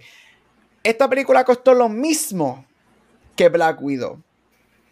¿Qué? Lo mismo que Black Qué Widow. bueno que dices el eso, mismo porque- budget. Y con eso te digo, mira, yo, I'm sorry, este episodio es dedicado a, estas, a este estudio y a esta película, así que hay que tirarla al otro porque pues viene con el territorio. claro, claro. Después Salud- de saludos 10 a años, de tú ves una película como esta y si tú dejas el fanatismo a un lado, tú dices, mano, esto es lo que una película de cómics puede ser. Y esto es lo que una película de superhéroes puede ser. Diferente, daring, riesgosa, dark, este, o sea, tomando, como dije, riesgosa, especialmente tomando riesgo y no el paint my numbers formulaic bullshit que nos ha dado un estudio con gems here and there, pero si tú vienes a ver es la misma película 27 veces contra. Con eso te lo doy y podemos entrar en eso, pero esto costó lo mismo que Black Widow y mira el production value de esta movie. Esto es lo que el potencial para una película de superhéroe y lo que un comic movie es. A mí me encantó y estoy loco por desmenuzarla en las próximas tres horas. Pues mira, yo no he visto la película tres veces ni dos veces. Yo la vi una vez, la vi el martes. Este, yo la quería ver en IMAX y lo, pude- la pude ver en IMAX, aunque no fue grabada este, para IMAX, pero la quería ver ahí porque pues mi cuenta es que la mejor forma de ver una película ahora mismo es verla en IMAX. Este, y la película estuvo buena, a mí me gustó mucho, en verdad, a mí me gustó un montón. Este, bien de acuerdo con todo lo que ustedes han mencionado. Lo, lo único que yo diría es que yo no, yo no salí de la película hype. Yo sí tuve hype durante mucho tiempo de la película, pero llegó una parte, no sé, le vi el final, maybe es como termina, no sé, pero como se acabó la película, como dijo Chizo, si, si hoy Warner Brothers dijera, como que mira, cancelamos todas las, las dos secuelas que ya anunciaron, la serie de Penguin, la serie de Arkham Asylum, este, la serie que de seguro la van a hacer a, a Catwoman también. Este, yo estaría cool porque yo entiendo que en estas tres horas ellos contaron una muy buena historia. Eh, bien de acuerdo con Gabriel, para mí esta no es la mejor película de Batman, pero para mí esto te da la experiencia de Batman completa. Este, para mí esta película conlleva todo. Por ejemplo, si, si te gustó el aspecto de Batman de Affleck que le hayan parecido a los videojuegos, pues aquí también tienes mucho el aspecto de los videojuegos de lo que es el Detective Mode y todo eso, eh, lo brusco que también es, porque no es tan imposing con el Batman de Ben Affleck, pero era bien brusco, o sea, aunque esa escena sale en los trailers, al principio de la película, cuando el tipo le está dándole al chamaco, que se, ¿sabes? los puños se escuchan como que, ¿sabes? Que, que dolió al tipo, ¿sabes? El tipo tuvo que haber parado en el hospital de seguro, pero a mí la película me gustó mucho, me encantó mucho, el supporting cast estuvo espectacular, la película visualmente es hermosa, el soundtrack está cabrón. Yo no soy mucho de escuchar soundtracks de películas, pero yo salí de la película así poniendo el soundtrack. Y, y, este, a mí me encanta Nirvana y la forma de que la canción de Nirvana coge y básicamente, para mi entender, inspira lo que es el theme song de The Batman, que básicamente solamente ese, ese piano del principio aislado de todo. Eh, te lo juro que a mí me encantó y cada vez que lo ponían de cualquier forma en la película, a mí me volaba la cabeza. Este, pero en verdad que me gustó un montón. Este, obviamente la gente tiene su opinión, la gente dice que, que la película no sirve o que da, o, o que da sueño, como está hablando ayer con, con Pixel.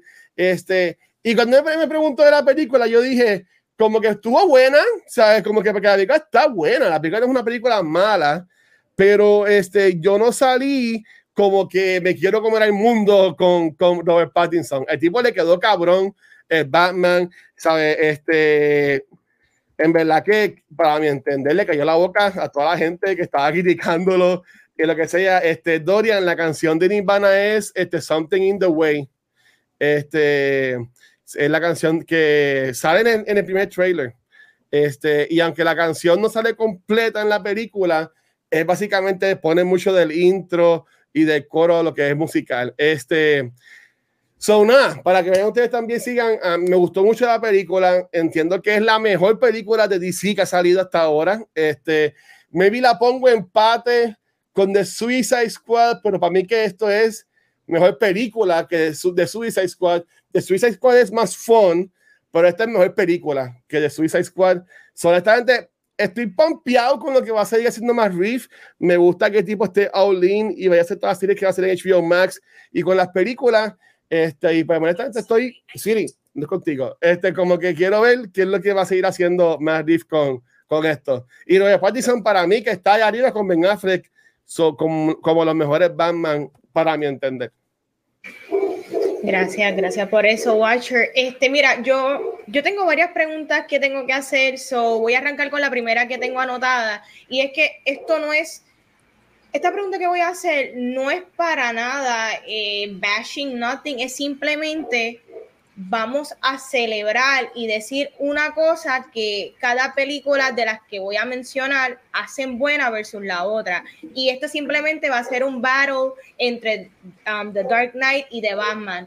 Yo quisiera que cada uno mencione una cosa que esa película en particular hace mejor que la otra y viceversa. Así que, ¿qué hace The Dark Knight especial en el sentido que hace mejor que The Batman y que The Batman hace mejor que The Dark Knight. Así que yo voy a arrancar con lo mío y es que yo creo que The Dark Knight es una tremenda película del género de superhéroes. Yo creo que como película de superhéroe y como blockbuster, no tan solo como Gabriel dice, juega con los tropes que ya conocemos, con lo que es el Hero's Journey, pero también le trae contexto y es el primer sabor que tenemos grounded o lo más grounded que hemos tenido hasta ahora con esta versión de The Batman, que yo me atrevería a decir que es otro layer de grounded, ¿me entiendes? Lo que pasa es que aquí se tocan otras cosas que son más de introspección, ¿me entiendes? Que eso es bien distinto.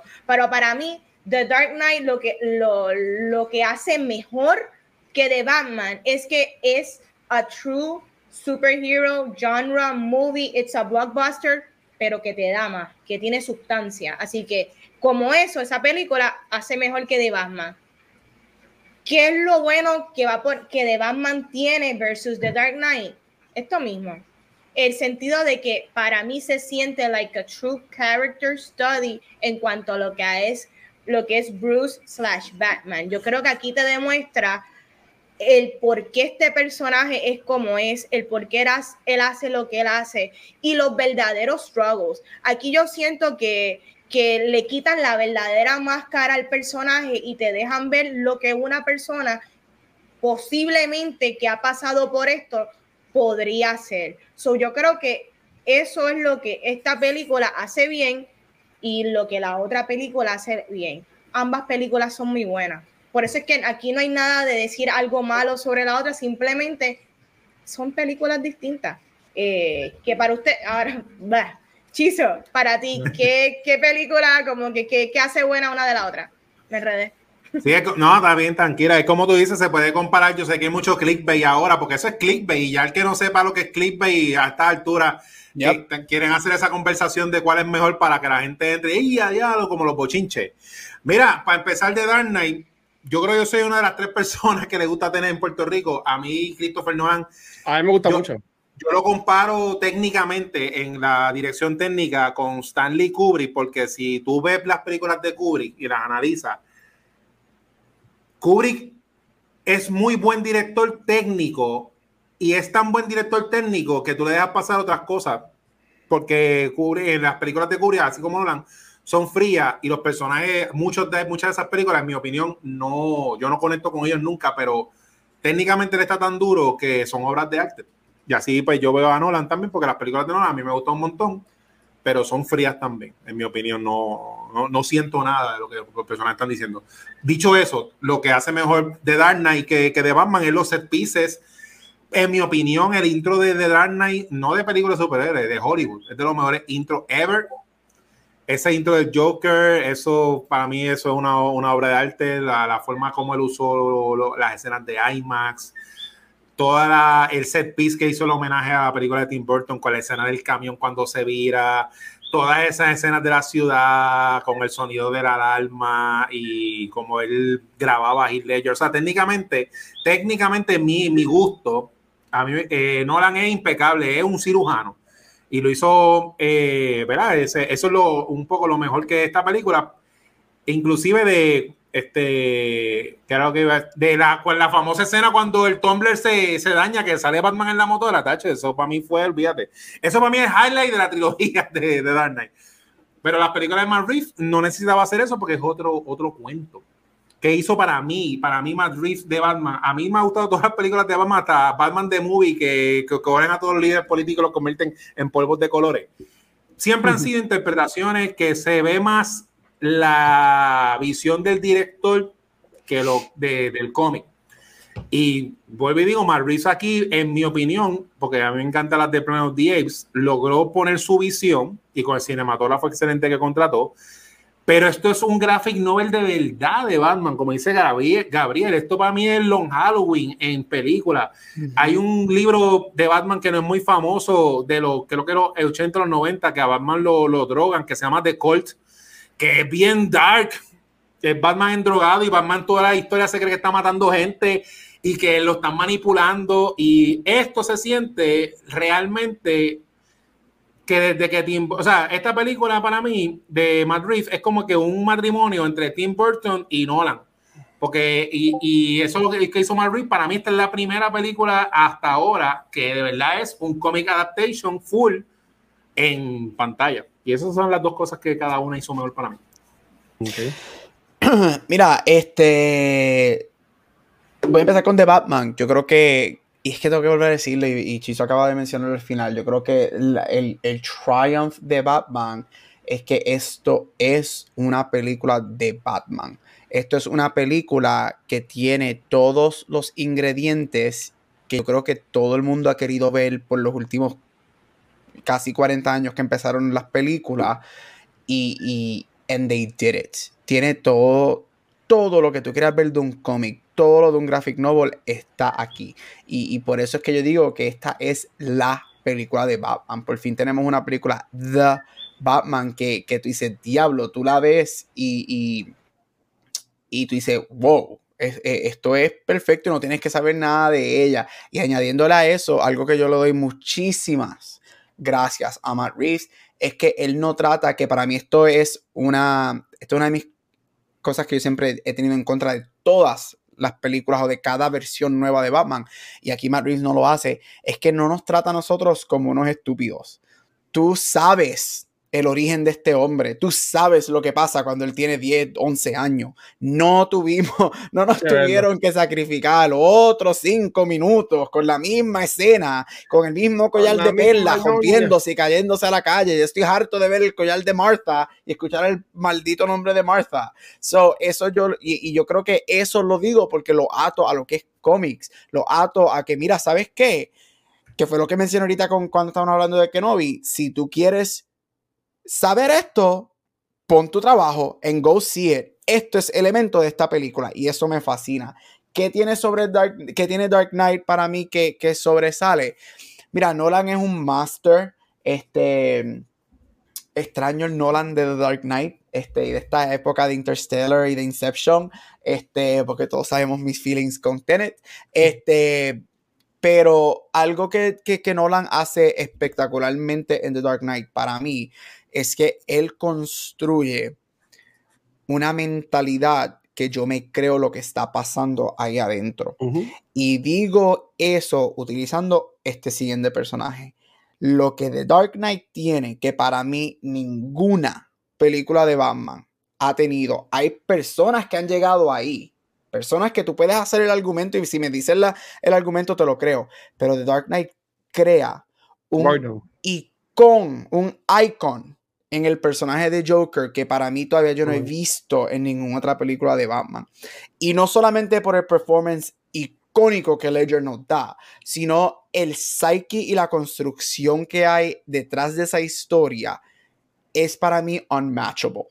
Y para mí va a ser algo bien, puede ser que llegue, pero va a ser bien difícil que alguien cree tan ese psyche y esa atmósfera para crear la historia y el background que crean con un personaje que si tú miras bien, y Chizo puede, puede añadir en esto muchísimo, este es otro podcast, pero algo que, algo por lo menos para mí, la magia que el personaje de The Joker siempre ha tenido es que casi nosotros nunca sabemos quién es él el Joker no se sabe. Me acuerdo que hace varios años intentaron de darnos como que, ah, por fin se va a saber quién es el Joker. No se sabe quién es Joker.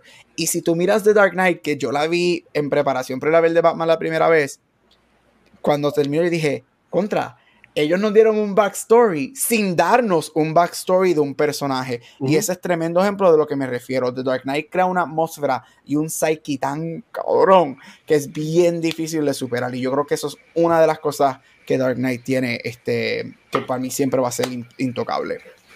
Mira, si no, igual que habría, me, encanta. cada vez que Joker contaba su origin story era algo distinto. Eso también, eso ese detalle me gustaba mucho.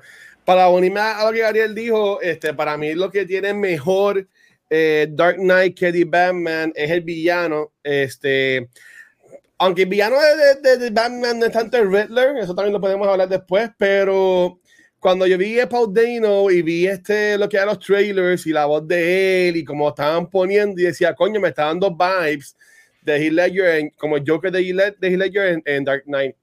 No le llegó para nada, este, en mi opinión. Eh, fue un buen personaje, no fue un buen personaje, pero no le llegó a, lo de The Batman. Este, el mismo intro de The Batman también estuvo chévere. Me gustó mucho lo de el voice over, así como si fueran los cómics. Pero obviamente ese, ese intro, ese call opening de, The Dark Knight, yo lo puedo poner a ver y, y siempre me saco una sonrisa, porque es hablando de la, de la leyenda de, de Joker. Y, hablando de eso mismo, ¿qué fue lo mejor que a mí me gustó de The Batman en comparación con The Dark Knight y las otras películas de Batman? Porque en Estudio Movie estamos enfocándonos este mes en eso. Es que esta película es de Batman, como ustedes también dijeron ya, ¿sabes? Este, The Batman está presente en casi todas las escenas de estas películas. Al contrario de otras películas que era como que mitad, mitad villano y mitad, mitad Batman ¿sabes? Aquí es todo front and center de Pattinson, si no es como Bruce Wayne, que también es bien poquito y eso me encantó, porque yo no quiero ver a Bruce Wayne, quiero ver a Batman. Eh, de, lo que sí me gustó de The Batman es que nos ponen mucho al Batman y nos dejan este, cogerle cariño a este personaje, porque si hay gente que ya diciendo con una película que este es el mejor Batman, pues es porque tuvieron tres horas con él para poder conocerlo y cogerle cariño lo que la gente le cogió a Christian Bale en tres películas, a Batfleck en dos y por ahí para abajo. So, ahí están mis dos respuestas. Muy bien, me encantó la contestación de todos mis nenes, por eso que la cultura es, uno de los mejores podcasts de Puerto Rico. Seguro. La gente que están aquí.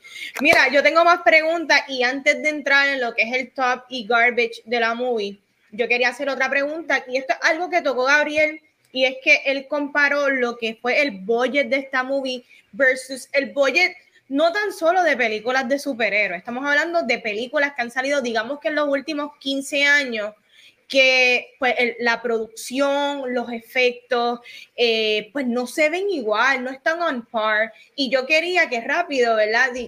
dijéramos para ustedes, los últimos 15 años, eh, wow, digo 15, ahora no sé si 15 es suficiente, pero en los últimos años, ¿cuáles han sido las películas que ustedes dicen, coño, esta película tiene buenos efectos, ya sean prácticos, sean CGI o una buena combinación de ellos? Porque esta película de The Batman, no sé si han visto los números de entrevista que hay con Matt Reeves, es cómo ellos integraron, especialmente en la escena del, del car chase, eh, el uso de diferentes cámaras de diferentes posiciones para lograr y cómo utilizaron realmente un carro para que brincara ese fuego, ¿me entiendes? So, para ustedes, en los últimos 15, 20 años, 10 años, ¿cuáles han sido las películas de mejor efectos que ustedes han visto? Yo voy a arrancar con las mías. Yo tengo una lista bastante grande, pero como yo lo voy a decir bien rapidito, yo me atrevo a decir que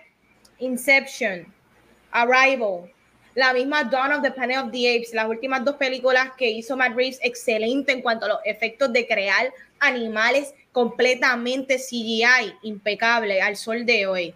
Eh, Blade Runner, eh, la misma The Dark Knight, tiene muy buenos efectos, combinación CGI y práctico. Por eso es que Nolan es el nene en cuanto a el craftsmanship. Eh, otra película, mm, Gravity. Gravity también tiene buenos buenos efectos. Ustedes, ¿cuáles, qué películas hacían de top of your heads? DH, así de, efectos visuales recientes, pues Mad Max Fury Road, porque todo eso fue casi real y esos carros explotaban ahí en canto. Eh, vuelvo y menciono Tenet porque yo vi el making y Tenet se ve tan real porque ellos realmente, o sea, Nolan no le dio para atrás la cámara, él filmó las escenas al revés, o sea, los actores ensayaron al revés.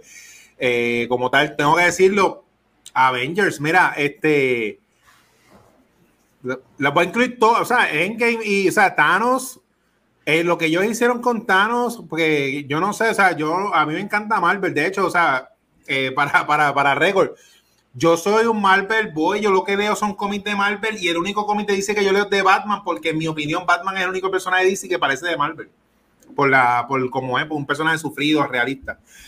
Thanos, yo me lo creí todo. Esas películas de Thanos, yo no estaba viendo al, al muñeco, al muñeco como tal, este, al, al CGI effect. Y viejita, viejita, viejita, lo voy a mencionar porque casualmente yo la veo mucho, a mí me gusta un montón, a mí no me importa que hay pocas juntas con, con Alien. Eh, yo veo las películas para entretenerme. Mano, Avatar está cabrona. Y Avatar todavía no ha salido en 4K. Y Avatar yo la veo en Blu-ray. Mi televisor 4K es, económico, no es el de 2 mil pesos. Y ese Nolan, ese Nolan, este Cameron, el tipo está brutal. Avatar Está brutal porque todas las películas que mencioné usan mucho efecto práctico con CGI mezclado, pero Avatar es full CGI, que tú sabes que eso no envejece, eso envejece malo. Que yo, lo que él vaya a hacer ahora con las nuevas, esas son las que mencioné así on the top of my head. By the way, se me escapó de un. Ah, eso se ve brutal. Eh, mira, este rapidito, right top of my head, este T2 o sea, Terminator 2 lo que hace, grandioso. A mí no me importa que siempre hay una persona por ahí, ay, pero es que si la ves hoy en día. Shut your mouth. This is 1992. T2, el comienzo. Como yo hizo Avatar, Inception. A mí me fascinó lo que, lo que Ang Lee hizo con Life of Pi y los animales en ese bote. Espectacular. usted tenga de que a mí me voló la cabeza. Este Interstellar grandioso. Yo no soy amante de esa, muy amante de la historia de esa película, pero la música y los visuales en esa película me fascinan. Doom, este, obviamente, como creo que mencioné Avatar, este, Mad Max, Blade Runner, o sea, estas películas los últimos 15 años, um, usted tenga. Este, de verdad que tú, tú te quedas como que, wow. Este, y mira, tengo que mencionar que estamos hablando Dark Knight, ese famoso shot del, del Tross, cuando el Tross flips over ellos grabaron eso en un take, porque ellos lo que tenían era un chance de hacerlo y el hecho de que eso cuadra y tú ves el improv de Ledger saliendo del carro es fantástico. Por eso digo, mira, yo no estoy en contra del CGI forever, o sea, jamás. Pero si tú lo haces bien, lo haces bien. Y no es para decir que esta, esta película lo hace perfecto, porque hay dos segundos que me sacan de la movie, dos segunditos, y yo creo que creo que todos sabemos cuál es la escena, este, pero, o sea, when you do it, you do it, y ahí tú ves la diferencia, ahí tú ves la diferencia muchísimo, de verdad. ¿Dónde están los chavos? ¿En qué están gastando los chavos las otras películas? Contra. No sé.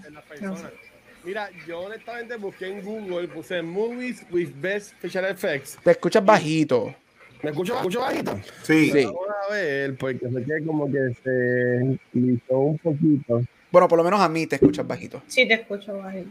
Ok, vamos a ver. Ya, está mejorando. Tengo el micrófono de acá puesto, así que nada, vamos allá. Entonces, mira, para mí, eh, eh, así de FX, obviamente cuando salió en su momento, pues Tron, la, la original, mencionó eh, Fury Road, yo diría The Matrix, también este, así visualmente, obviamente, Inception, que también te Nolan, que hemos hablado de él hoy un montón. Eh, Tenet, a mí me voló la cabeza mucho la película de 1917, que si fuera un one shot completo toda la película, esa a mí me voló la, la cabeza full.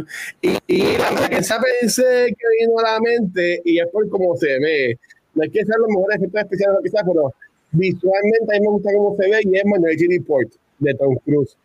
Esa siempre me ha gustado mucho cómo se ve y entiendo. Y en verdad que en Google hay un montón, pero yo te diría básicamente esa. Y con Chisa que él dijo este, las de Endgame, eh, totalmente de acuerdo.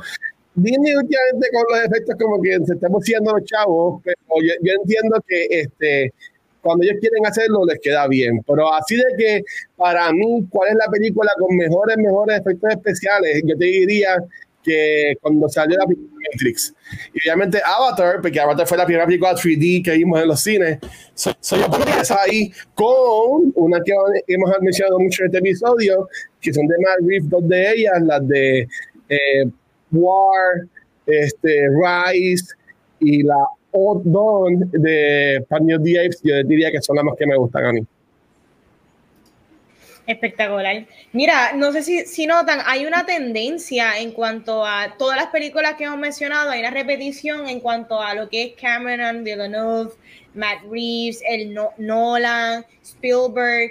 No, sabe, no hay mucho eh, director que quizás, yo no sé si es porque eran limitaciones en budget, porque a la hora de la verdad, si te dan un budget de X cantidad, tú tienes que saber administrar dinero, tú tienes que dividir entre si se va para el actor, si se va para el cinematógrafo, si se va para los efectos prácticos, si se va para el set design. So, la realidad es que estas películas de estos directores o a ellos le dan unos budgets grandes y ellos deciden cómo administrarlo o, o qué es lo que está pasando en Hollywood. La realidad es que no sé, pero me está interesante que se nota claramente que directores sí prefieren irse por la línea de que visualmente sea lo más real posible, así sean en una combinación de, de, CGI o efectos prácticos o hasta en películas indie, porque Ex Máquina, que es una película de un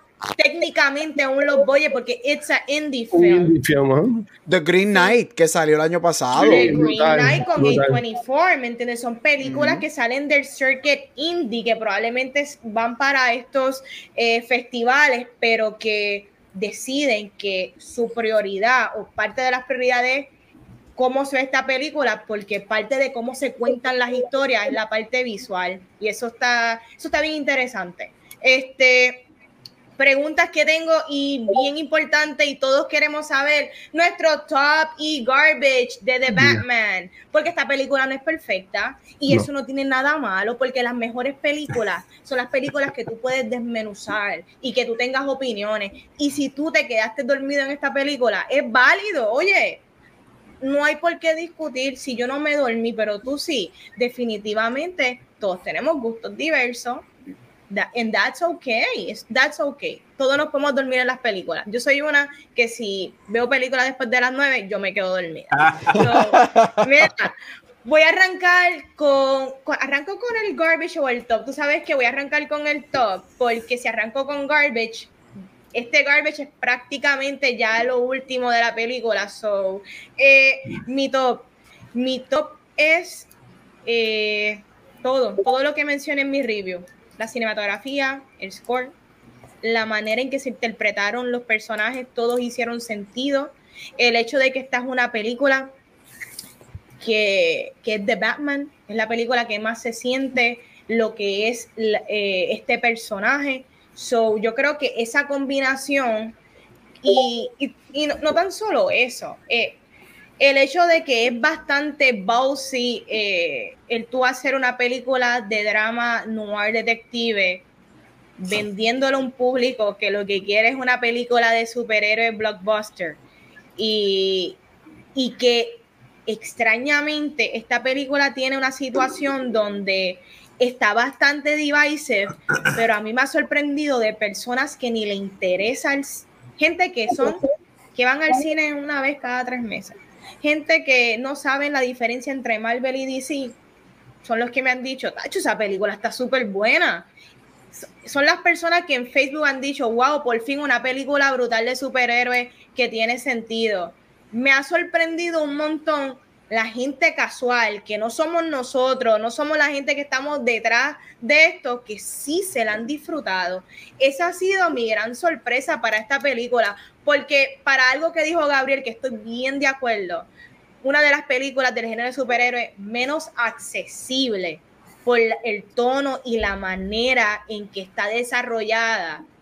Me sorprende un montón que mucha gente se la ha disfrutado, gente que jamás yo me la esperaría. Eh, garbage.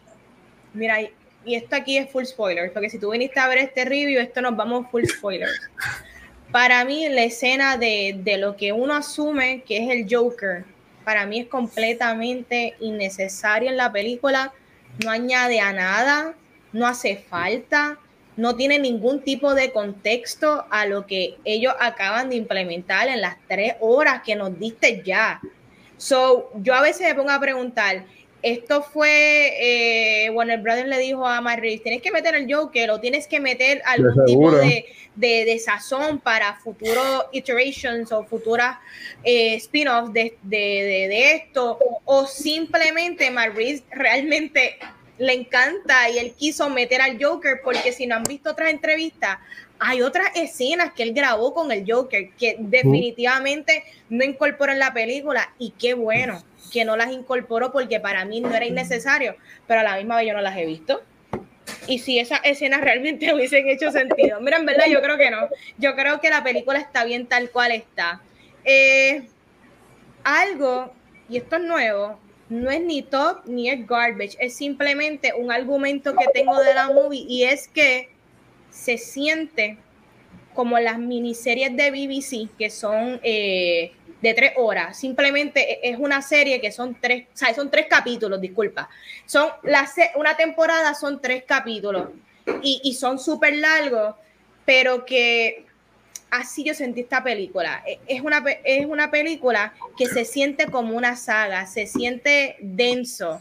Y, y me pareció bien bossy porque algo que dice el Watcher, que él dice que él a él no le afecta si pues no sale más películas de esto pero a mí tampoco, ¿tú sabes por qué? Porque yo creo que contaron una buena historia, que hay un arco completo de un Bruce Wayne joven.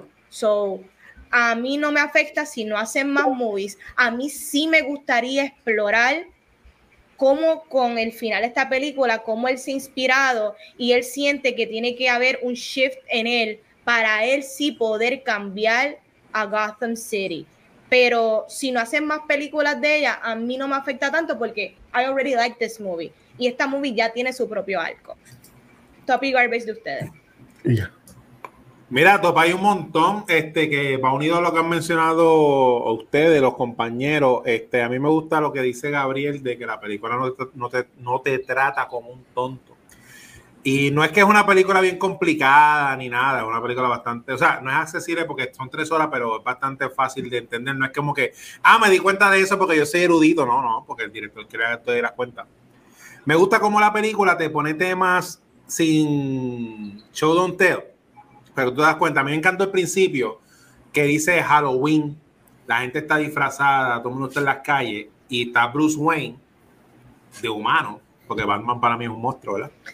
Y yo digo, lo que cool, porque Halloween está todo el mundo disfrazado, incluyendo a Bruce Wayne. O sea, Batman está disfrazado de persona, acechando, buscando dónde está el, peligro, y me, me, gustó eso. Me gustó la escena de los Goons, que es la primera escena cuando vamos en pelea, que sin el director contarte lo que es, tú te das cuenta por el maquillaje de la persona, que todo el mundo tiene full makeup y el chamaquito tiene la mitad de la cara, que a él lo están iniciando. full de la ganga. Marrifa hace eso en toda la película, que tú, te vas dando cuenta por, lo, por, lo, por la temática, sin él in your face decírtelo, que está bien creativo, eso me gustó. Eh, me gustó que no sale Bruce Wayne. En esta película, en mi opinión, no sale Bruce Wayne porque como él está enfocado, está en el trauma de la venganza y todo, él todo el tiempo es Batman. Y no es que tú tienes que darte cuenta, Alfred literalmente se lo dice, mira, tiene que salir Bruce Wayne porque está como que está muy al garete. Y toda esta película fue de Batman. Y para mí Robert Pattinson es tan buen actor que cuando hagan las secuelas y salga el Bruce Wayne, porque mira, Bruce Wayne, vamos a ver, claro, el personaje de Bruce Wayne, que es lo, es lo, porque Batman crea ese personaje de Bruce Wayne para separar a, Batman y que nadie sepa que él es un huele bicho. O sea, Bruce Wayne no es, Bruce Wayne es lo que hizo Batfleck. Bruce Wayne es un millonario que es medio guilladito, que te cae bien, pero el tipo es un guillado. O sea, Bruce Wayne no es, igual que Tony Stark, fíjate pues cuando Pattinson use sus habilidades de actorales para Bruce Wayne, yo creo que él se la va a comer. O sea, obviamente, la gente dice por ahí, ah, no vi a Bruce Wayne. Obvio, porque en esta película Pattinson no hizo de Bruce Wayne, él era Batman todo el tiempo.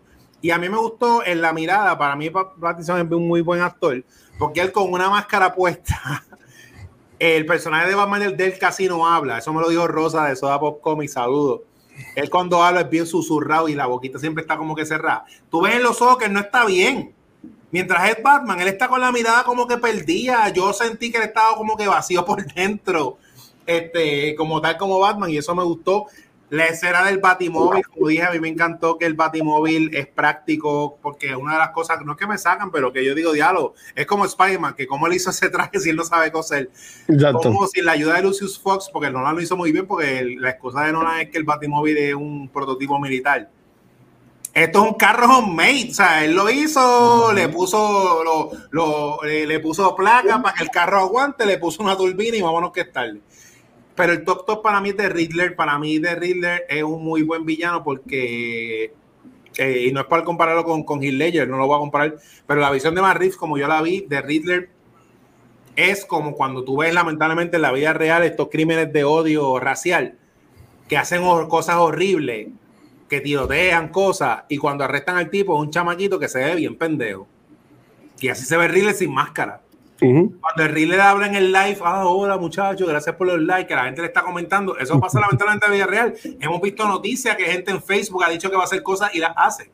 Así que esa interpretación de Riddler me gustó, me gustó un montón, lo encuentro que es el, top como tal. Básicamente lo, lo noté bien, bien creíble, eh, una mezcla entre el Zodiac Killer y estos shooters que lamentablemente siguen, siguen pasando y que la gente que, que lo sigue. Garbage, estoy de acuerdo contigo. Para mí la película fue tan buena y fue una historia tan completa de Batman de decir ya, estoy bien al garete, le tengo que bajar dos de venganza, hacer un poco de hope. Que esa escena del Joker para mí la vi un poco como que de más, como que obligada, pero las dos veces que la vi con público, la gente empezó a aplaudir, empezó a gritar, así que entiendo también la decisión administrativa de, de sacarle chavo. Y el otro garbage que diría que no es un garbage, sino es que es que digo, esto yo buscando, eh, la comparo con Aquaman. Yo creo que Madrid dijo, diablo, tengo esta oportunidad, no sé si me va a hacer cuenta, déjame contarlo todo. Esta película tiene tantas historias interesantes que la historia de Falcone con los Arkham, sus los Wayne y todo eso está tan brutal que cuando Falcone muere, ahí se acabó la película. Entonces, eh, yo noté que no supieron cómo que mezclar bien la parte de Riddle, que también está súper buena. Y ahí es que yo sentí el cansancio, porque uno, ¿verdad? Uno, es como una montaña rusa, está así, el clima y baja. Mataron a Falcone, diablo, qué brutal, qué bochinche. Este, este lío de que los Wayne y los Falcone y toda esa mierda. Y después como 45 minutos más del Riddler y ya yo estaba ready para irme para casa porque ya, ya me dieron lo que yo quería. Y pues obviamente yo no soy director yo no sé cómo lo hubieran hecho. Cuando la vea, que la voy a comprar, todas las versiones que existan. voy a pararla cuando matan a Falcone y al otro día comiendo un sándwich veo la otra parte. Eso para mí es el garbage de ese pacing. Que, mira qué brutal para mí. Es un garbage porque las dos historias son tan buenas que obviamente las me dieron ahí a la vez y es como que un poquito too much. Ok. Eh, mira, como dijo Chinzo, empezó top. Hay mucho. Este, Obviamente ya Banner lo dijo, todos los, aspectos técnicos de esta película son grandiosos. Score, MVP, es mi favorito. Si esta película no es nominada, si, una, si se merece una nominación el año que viene a los Oscars, es Score y yo espero que entre porque, ¿verdad? Es espectacular. Este, la versión de Gotham City, usted tenga. Por fin tenemos un Gotham que yo me creo que existe este, y que es just fucked up. Todos sabemos que Gotham es el human trash can del mundo. Y por fin tenemos el trash can este, de, de, que nos merecemos. Todos nos merecemos ese dumpster fire que Gotham y por fin nos lo dieron. Este, mira las actuaciones, aunque sí voy a decir que para mí no hay ninguna actuación que es o que se va a convertir icónica. Todo el mundo aquí está top of their game. Usted tenga. Este, me encantó. Eh, la Bellaquera de Zoe y Robert Pattinson. Esta es la película más horny de Batman rico, de rico, Yo jamás pensé ver la química nuevamente que tuvo Michelle Pfeiffer con Keaton y mira, aquí la tuvieron, o sea, excelente. Y eso es lo bello de esta película también. Esta película no nos trata como alienating fans. This is a horny movie and I loved it. So me encanta que esta es the horniest Batman movie hasta el momento. Es esta, even más que Batman Returns. Y me fascina eso. Este el carro, este... Ah, y en lo que es actuaciones, sí, mencioné que todo el mundo está bien, pero para mí el MVP de las actuaciones, que él sabía exactamente lo que estaba haciendo y él se estaba gozando este jodido rol. Colin Farrell como el pingüino. Válgame, yo no necesito ningún, ninguna secuela. Yo estoy aquí completamente de acuerdo que si no, no hay nada más de este Batman, no me molesta para nada, excepto lo que confirmaron hoy oficialmente, la serie de pingüinos. Yo quiero ver, yo puedo ver a Colin Farrell hacer este rol forever. Por fin Colin Farrell hace un rol que yo me atrevo a decir he was born to play. Este, y es bien diferente al de Danny DeVito, pero diablo, mano, Colin Farrell me encantó, completely unrecognizable. Este, este rol pudo haber sido bien Jared Leto en House of Gucci, este, y gracias a Dios no lo fue, y de verdad que usted tenga.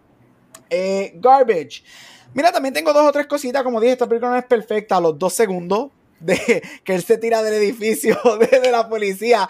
Me encanta el squirrel suit me encanta, pero son esos tres segundos que choca con el puente y cae en la cajetera, cae y tú dices, ¡Ah! Es invencible, Nunca, no le pasó ni un guayacito, papi. No, y no solamente eso, ahí es cuando yo veo el CGI bien marcado y es como que, ¡ah! Tres segunditos me sacaron, pero mira, no importa porque todo el resto de la película usted tenga. Este, mira, mis mayores complaints, bueno, antes de, del final, este, viéndolo una segunda vez, la primera vez que yo la vi, yo nunca me, me aburrí nunca me cansé, yo dormí, para mí fluyó muy bien. La segunda vez es cuando sentí el peso de las tres horas. Yo creo que sí, hay momentos que pudieron haberse, haber sido editados de la movie. Yo creo que tú le pudiste haber cortado esta película entre 20 a 30 minutos. Fácil. Este, y, y, son momentos, porque yo creo, yo no, yo no encontré que hay alguna escena que yo diría, ay Dios mío, this scene sucks, sácala pero hay escenas que pudieron haber sido más cortas.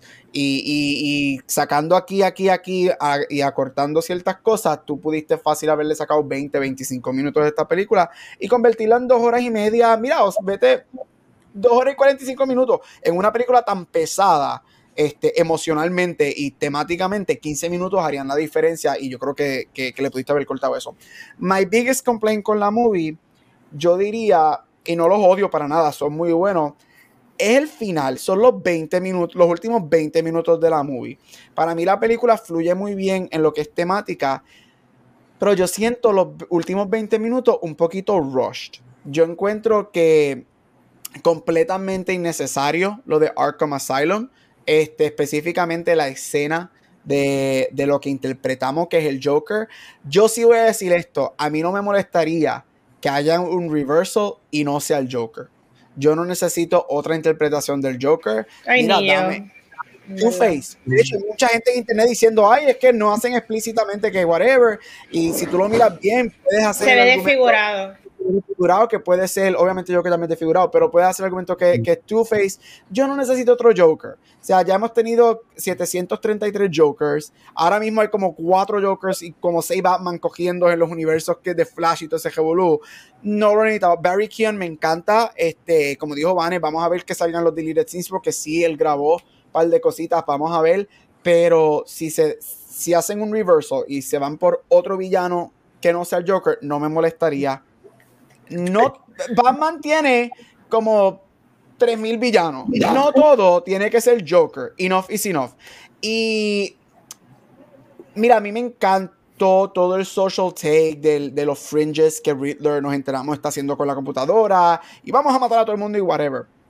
Sentí esa, ese, ese theme en la movie insertado muy tarde este, y not enough time para desarrollarlo. So, el, el, el, el added fringe group de los asesinos en el estadio, me encanta. O sea, me encanta esa, temática, me fascina, es bien real lo que estamos viviendo, especialmente los últimos cinco años políticamente, pero fue bien rush para lo Capitolio. Fue demasiado rush, fue, o sea, nos lo presenta y de momento es solamente los últimos 15 minutos en el estadio y es como que, ah, muy rush. Este, so, o lo hubieses interpretado, lo hubieses insertado antes un poquito, este, o no lo hubieses hecho porque lo sentí medio rush, este, pero sí me encantó la escena, una de mis escenas favoritas de la película es cuando él está peleando con uno de ellos allá y él le dice, Who are you? Y él le repite y te das cuenta que es el tipo del principio y él le dice, I'm vengeance. Y ese click de Batman ahí, ese es el momento que él se da cuenta que él no está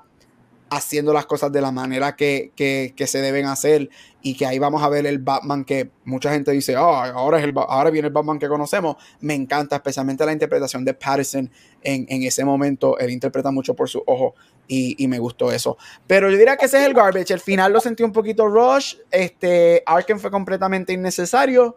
Este, y los dos segundos de los visual effects del puente. Mira, eh, ok, yo voy a empezar con el garbage. Para mí, no es que la película, yo no le cortaría los 20 minutos, como dice Gabriel, se podría hacer, pero no lo haría porque está cool porque te da exposure y te, y te enseña más del Batman como que siendo investigativo, esa pendeja. So, para mí que la película, si dan como está, es ok, pero está larga con cojones, la película. Este, y como él no habla mucho, mucho, mucho tiempo como que en silencio nada más con la música, también se hace más like aún.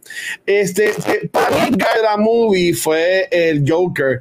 Yo estoy buscando el, reportaje de Variety que yo leí los otros días, pero Marife en una entrevista confirmó que, que, está, que, que ese personaje era Joker. Lo único positivo que yo puedo ver de esto es que el cambio que ellos hicieron de Gotham PD a Arkham, la, de la serie de HBO Max, me vi la serie HBO Max de Arkham Joker. Que eso ahí me vi, eh, este, como que estaría, estaría cool, pero a mí para nada me gustó la risa, para nada me gustó la voz, y el, y el Eterno es un tremendo actor, pero hay que ver qué pasa con eso.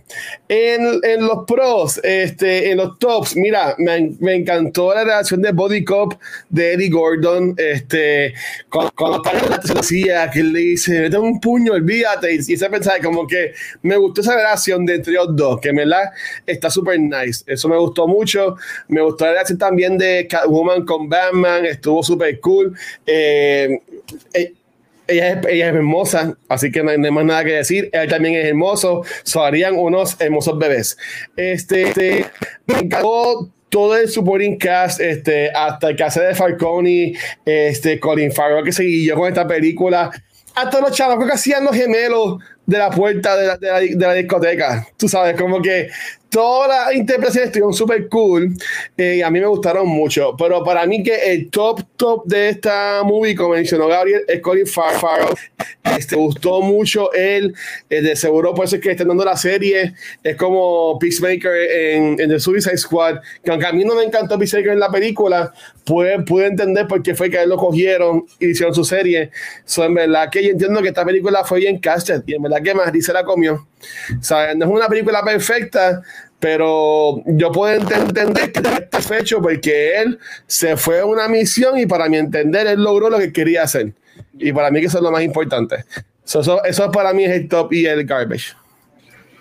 Ay, qué lindas todos ustedes. Mira, yo sé que lo que todo el mundo quiere escuchar antes del cierre de este programa es cuáles son sus top 3 Batmans y cuáles son sus top 3 películas. Esto es bien difícil. Este, y yo como yo voy a hacer trampa y yo realmente no, no me atrevería en estos momentos decir un orden específico, no, no, no, me gusta darle una numeración y me doy cuenta que esto es una indecisión mía en general, porque cuando me preguntan cuáles son tus películas favoritas, yo siempre tengo una lista, yo no tengo, esta es my number one, yo tengo varias películas que me gustan y a cada rato de shift y a cada rato yo incorporo una nueva, so mis top tres películas de Batman, eh, voy a decir que son Mask of the Phantasm, excelente, es un masterpiece. Eh, la, I rewatched it hace dos días again y, y me encanta eh, el estilo, me encanta este Batman violento, me encanta la relación que él tiene con, con la chamaca en la película, que luego entonces es un big reveal. La película es muy buena y excelente. Es una buena película de The Batman, Mask of, Mask of the Phantasm. Eh, The Batman. The Batman es un quintessential Batman movie. Es lo que es el personaje y es lo que todos esperábamos. Y como Gabriel dice, era, es lo que todos queremos, pero de una manera que a no todo el mundo le va a gustar. Eh, así que you, you, tú lo tomas o tú lo dejas, pero es lo que es y a mí me encanta. Y obviamente The Dark Knight, The Dark Knight es la película que cambió el cine. si vamos a hablar de películas de superhéroes que cambiaron el cine y lo que conocíamos de ellos era The Dark Knight. Ya, está complicado. ¿Y tú, Chisa? Las top tres películas de Batman. Sí, eh, eh, sí. Pues mira, este Batman Returns, porque a mí me encanta Batman, la del Joker, este, como tal. Eso fue como que mi, mi, primera experiencia de chamaquito, una película de cine superhéroe. Pero Batman Returns, como se fue más dark, sale este tipo. Ay, Dios mío, se me fue el nombre ahora que este Christopher Walken, Catwoman y todo eso. A mí me encanta mucho Batman Returns. Y ese Batman mata, porque él, él coge al tipo, al Gun y lo tira con la bomba y explota en canto. Sí. Sí, ese, ese Batman mata. Y que es hecha en Navidad, aunque no es una película de Navidad, me gustó un montón. The Dark Knight, la de Christopher Nolan, porque ese Joker así como dijo ahora bien la historia. Yo la leí, la historia está chévere, como character study del Joker, de los tres Jokers. Pero a mí me gusta que el Joker no se sepa qué día lo va a hacer. Y el Joker se va a a todo el mundo en esa película. Tanto a los criminales como, como, como a Batman. A mí me encanta cuando. Mi, parte favorita de la película es cuando el Joker dice que era una persona de gusto simple, que le gusta la pólvora, la gasolina y el fuego. Porque son baratos y quema el fuego. o sea, Joker. Wow, qué algarete este ese Joker. Me encanta esa película pero la primera, pues sí es esta. Es esta porque para mí, esta película de, de, de The Batman, que aunque sea la más reciente, me trae mucho flashback de, mano, yo nunca, o sea, yo, los cómics de superhéroes son cómics de superhéroes, yo no tengo problema con eso. Y yo no soy de las personas que dicen, ah, no, pero estas historias de superhéroes son elevadas. No, no, cómics de superhéroes son eh, personas en tights. Pero yo me sentía tan cool y también cuando se tomaban el tiempo de escribir una historia bien en cómic, que era más seria, más drama, y mientras uno va cumpliendo años, y para mí esta película de The Batman, pues, es una buena, un buen blend de una película de, de, de cómic con, con, una historia un poco seria, así que sí, para mí esta es, para mí la, la número uno, la más reciente. Mira, antes, antes de ir, bueno, antes que haya Gabriel, quiero mencionar aquí a Rosa de Desmenuzando. Este dice que The Batman, Madame Begins y Batman Returns son su película favorita, pero por encima de todo pone a The Animated Series, que es como que lo más, lo más mejor, como diríamos por ahí. Me gusta, me gusta eso. Mira, yo aprendí en esta vida a pedir perdón antes que pedir permiso. Yo pasé, yo tuve hoy 40 minutos haciendo mi ranking y buscando escenas. Así que yo voy rapidito, lightning round. Voy a decir, tengo las, las películas. So, 14, Batman vs. Superman. 13, Justice League la primera. 12, Batman vs. Robin. 11, Zack Snyder Justice League. 10, Batman Forever. 9, Dark Knight Rises. 8, Batman The TV Show de los 60. 7. Batman Lego Movie. 6. Batman um, Phantasm. 5. Batman Begins. 4. Batman Returns. 3. Batman la original. Me encanta, fue la primera película. Love it. Número 2. The Batman. Me, como dije, esto es la película de Batman. Me fascina. Pero I'm sorry, number one, para mí still untouchable. No hay ninguna película de Batman que le llega. Este, vamos a ver si en su momento le llega. Como dije, acabamos de ver la película que es The Batman, pero como una jodida película, lo que para mí es close to a fucking masterpiece es The Dark Knight.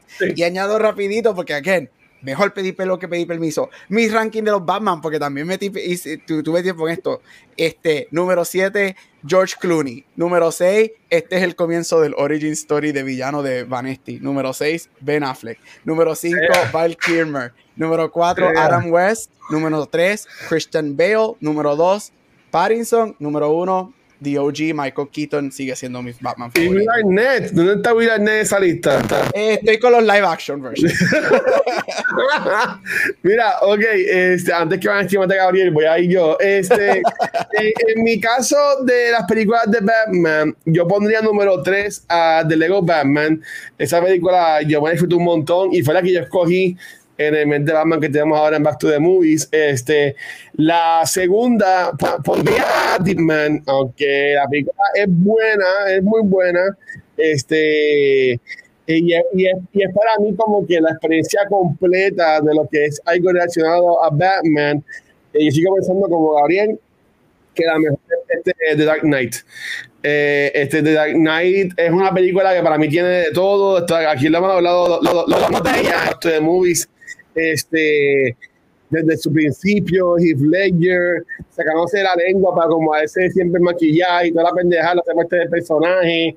Este, tenemos a Gary Oldman, a Morgan Freeman, ¿sabe? Como que hasta Christian Bale también, ¿sabe? Como que eh, para mí que tampoco es perfecta, pero para mí es casi lo que sería nuestra amiga, que bien feliz, como que diría así, como que cinema, pues yo, yo diría que eso es este The Dark Knight.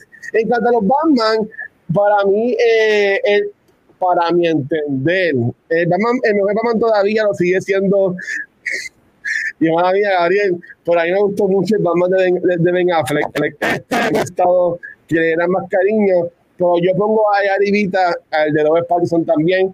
Este, obviamente de George Clooney, Val Kilmer están por el piso. Este, Adam West, perdóneme mundo, yo no vi mucho de esos muñequitos y, si los vi no me acuerdo, o de las series que eran parecían muñequitos. Este, y obviamente Michael Keaton sería básicamente el top 3. Este, Robert Pattinson y Ben Affleck, entre lo que son los, los Batman. Este, pues nada, vamos a tirar los Batman y es que yo solamente voy a decir dos, mis Batman favoritos han sido Batfleck y Pattinson. Esos son mis Batmans. That's it. Y, pues mira, yo, yo, me voy con los cinco. Yo estoy de acuerdo con Watcher. Will Arnett es increíble. Yes. Ese Batman es wow. Me encantó. Bueno, me gusta tanto que yo vi el programa ese de Lego de, de Hulu. el número cuatro, para que ustedes vean que mi lista está, está difícil. El número cuatro es Keaton. Eh, número 3, eh, Batfleck, porque I'm sorry, yo, es que yo estoy del lado de los cómics, eso es donde yo vengo. Batfleck es al día de hoy la versión más real de lo que es un cómic en Batman. Eso es un fucking dibujo de Frank Miller. Número 10, Will Arnett, Keaton, Batfleck. Número 2, me con la serie animada. Kevin Conroy ha salido en los videojuegos y en la serie animada de Batman. Esto es algo, ¿verdad?, que quería mencionar. Yo odio eh, que Batman cambia la voz. Batfleck lo hace, Bale lo hace. Conroy habla normal con su voz así, que sí, yo, bien sexy. Batman es como James Bond. O sea, eh, la serie animada, lo, Batman es James Bond, es un tipo sexy, con disfraz o sin disfraz. Y la voz de Kevin Conroy es Batman. Pero el número uno hasta ahora, porque es Batman, puede cambiar eh, Pattinson. Mira, en mi opinión, esto es personal. Batman está loco, Batman necesita terapia, Batman está al garete. Y como dijo otra vez, Pattinson es tan buen actor que cuando él tiene la capucha que está entrando, que los policías lo miran, se ve que ese tipo no está bien. Ese tipo está mal, mira bien mal. Con Manetti me, gustó el chiste que hizo Manetti cuando lo vimos en la premier, de que él creía que estaba conectando con el nene y lo estaba asustando. Batman está al garete. Y eh, Pattinson representó muy bien que eh, mano, o sea, en mi opinión, ¿verdad? Esta primera película de The Batman, que ha unido a Ciudad Gótica. Ciudad Gótica está tan chava que este Gordon, a lo mejor evoluciona, porque esto no es Gary Oldman. Este Gordon dice, diablo, esto está tan chava, déjame aliarme con este loco para que me ayude. Pero este Gordon no, ¿sabes? Este Batman está bien loco. Así que me gusta, me gusta Batman loco.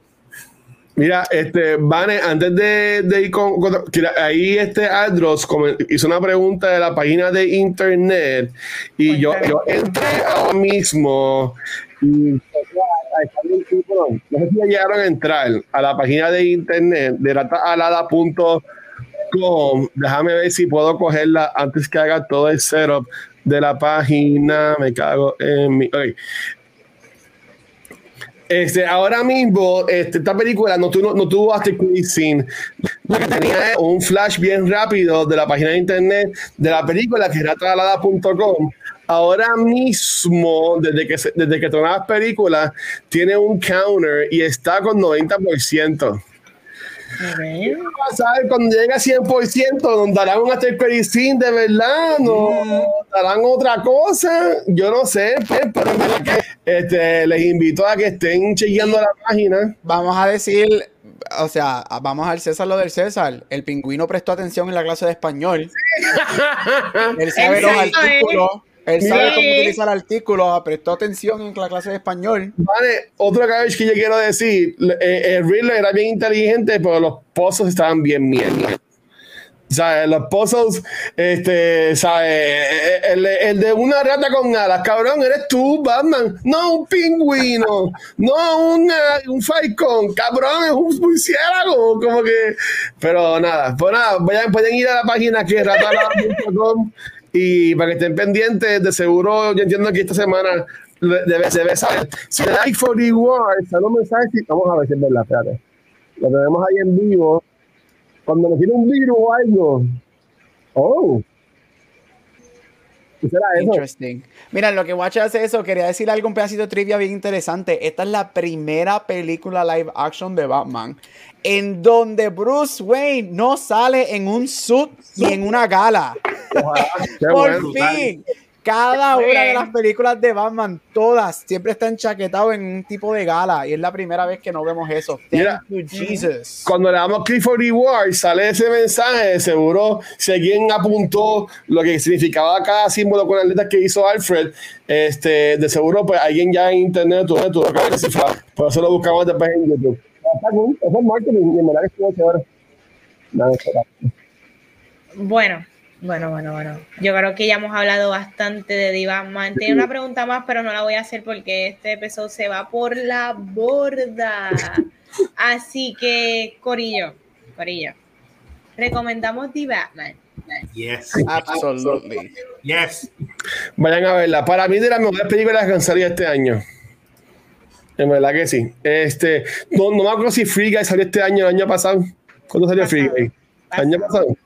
Pues para mí que es la mejor película del año por ahora. Pues nada, chicos, para este, ir, terminando este episodio, este, Vane, no te pueden conseguir, mi amor. Ahí me consiguen en Instagram y Facebook como Vanetti, dame like y siempre, siempre, tírame esos DMs con muchos besitos. Mira de ahí. Digo, Chiso. Mira, me consigue como el Centeno con Darneda, donde quiera que escuche podcast, Chizo Comic en Instagram y Twitter, y Chizo en Facebook. Métete a Twitter que estamos hablando mucho de de wrestling. Dale, Gabriel. Sencillito, de todos social media como Gabucho Graham. Mira, a mí me pueden conseguir como en Watcher en cualquier red social y a Cultura Secuencial nos pueden conseguir en cualquier problema podcast en nuestra página de YouTube que ya tenemos, ya pasamos los mil suscribers, gracias por eso, Corillo. Este, también en Facebook, Instagram, Twitter, whatever, en todos lados, por donde único, único en vivo es acá en Twitch, donde esta semana ya grabamos el episodio de Noob Talks, que era todo súper cool, y hoy pues estamos dedicándole, dándole cariñito a lo que es Batman. So, mi gente, en verdad que gracias a todo el mundo por el apoyo, como hemos mencionado muchas veces esta semana, Gracias a todo el mundo que aportó a lo de Extra Life. Tenemos ahora mismo más de 750 dólares recolectados por los niños niños este.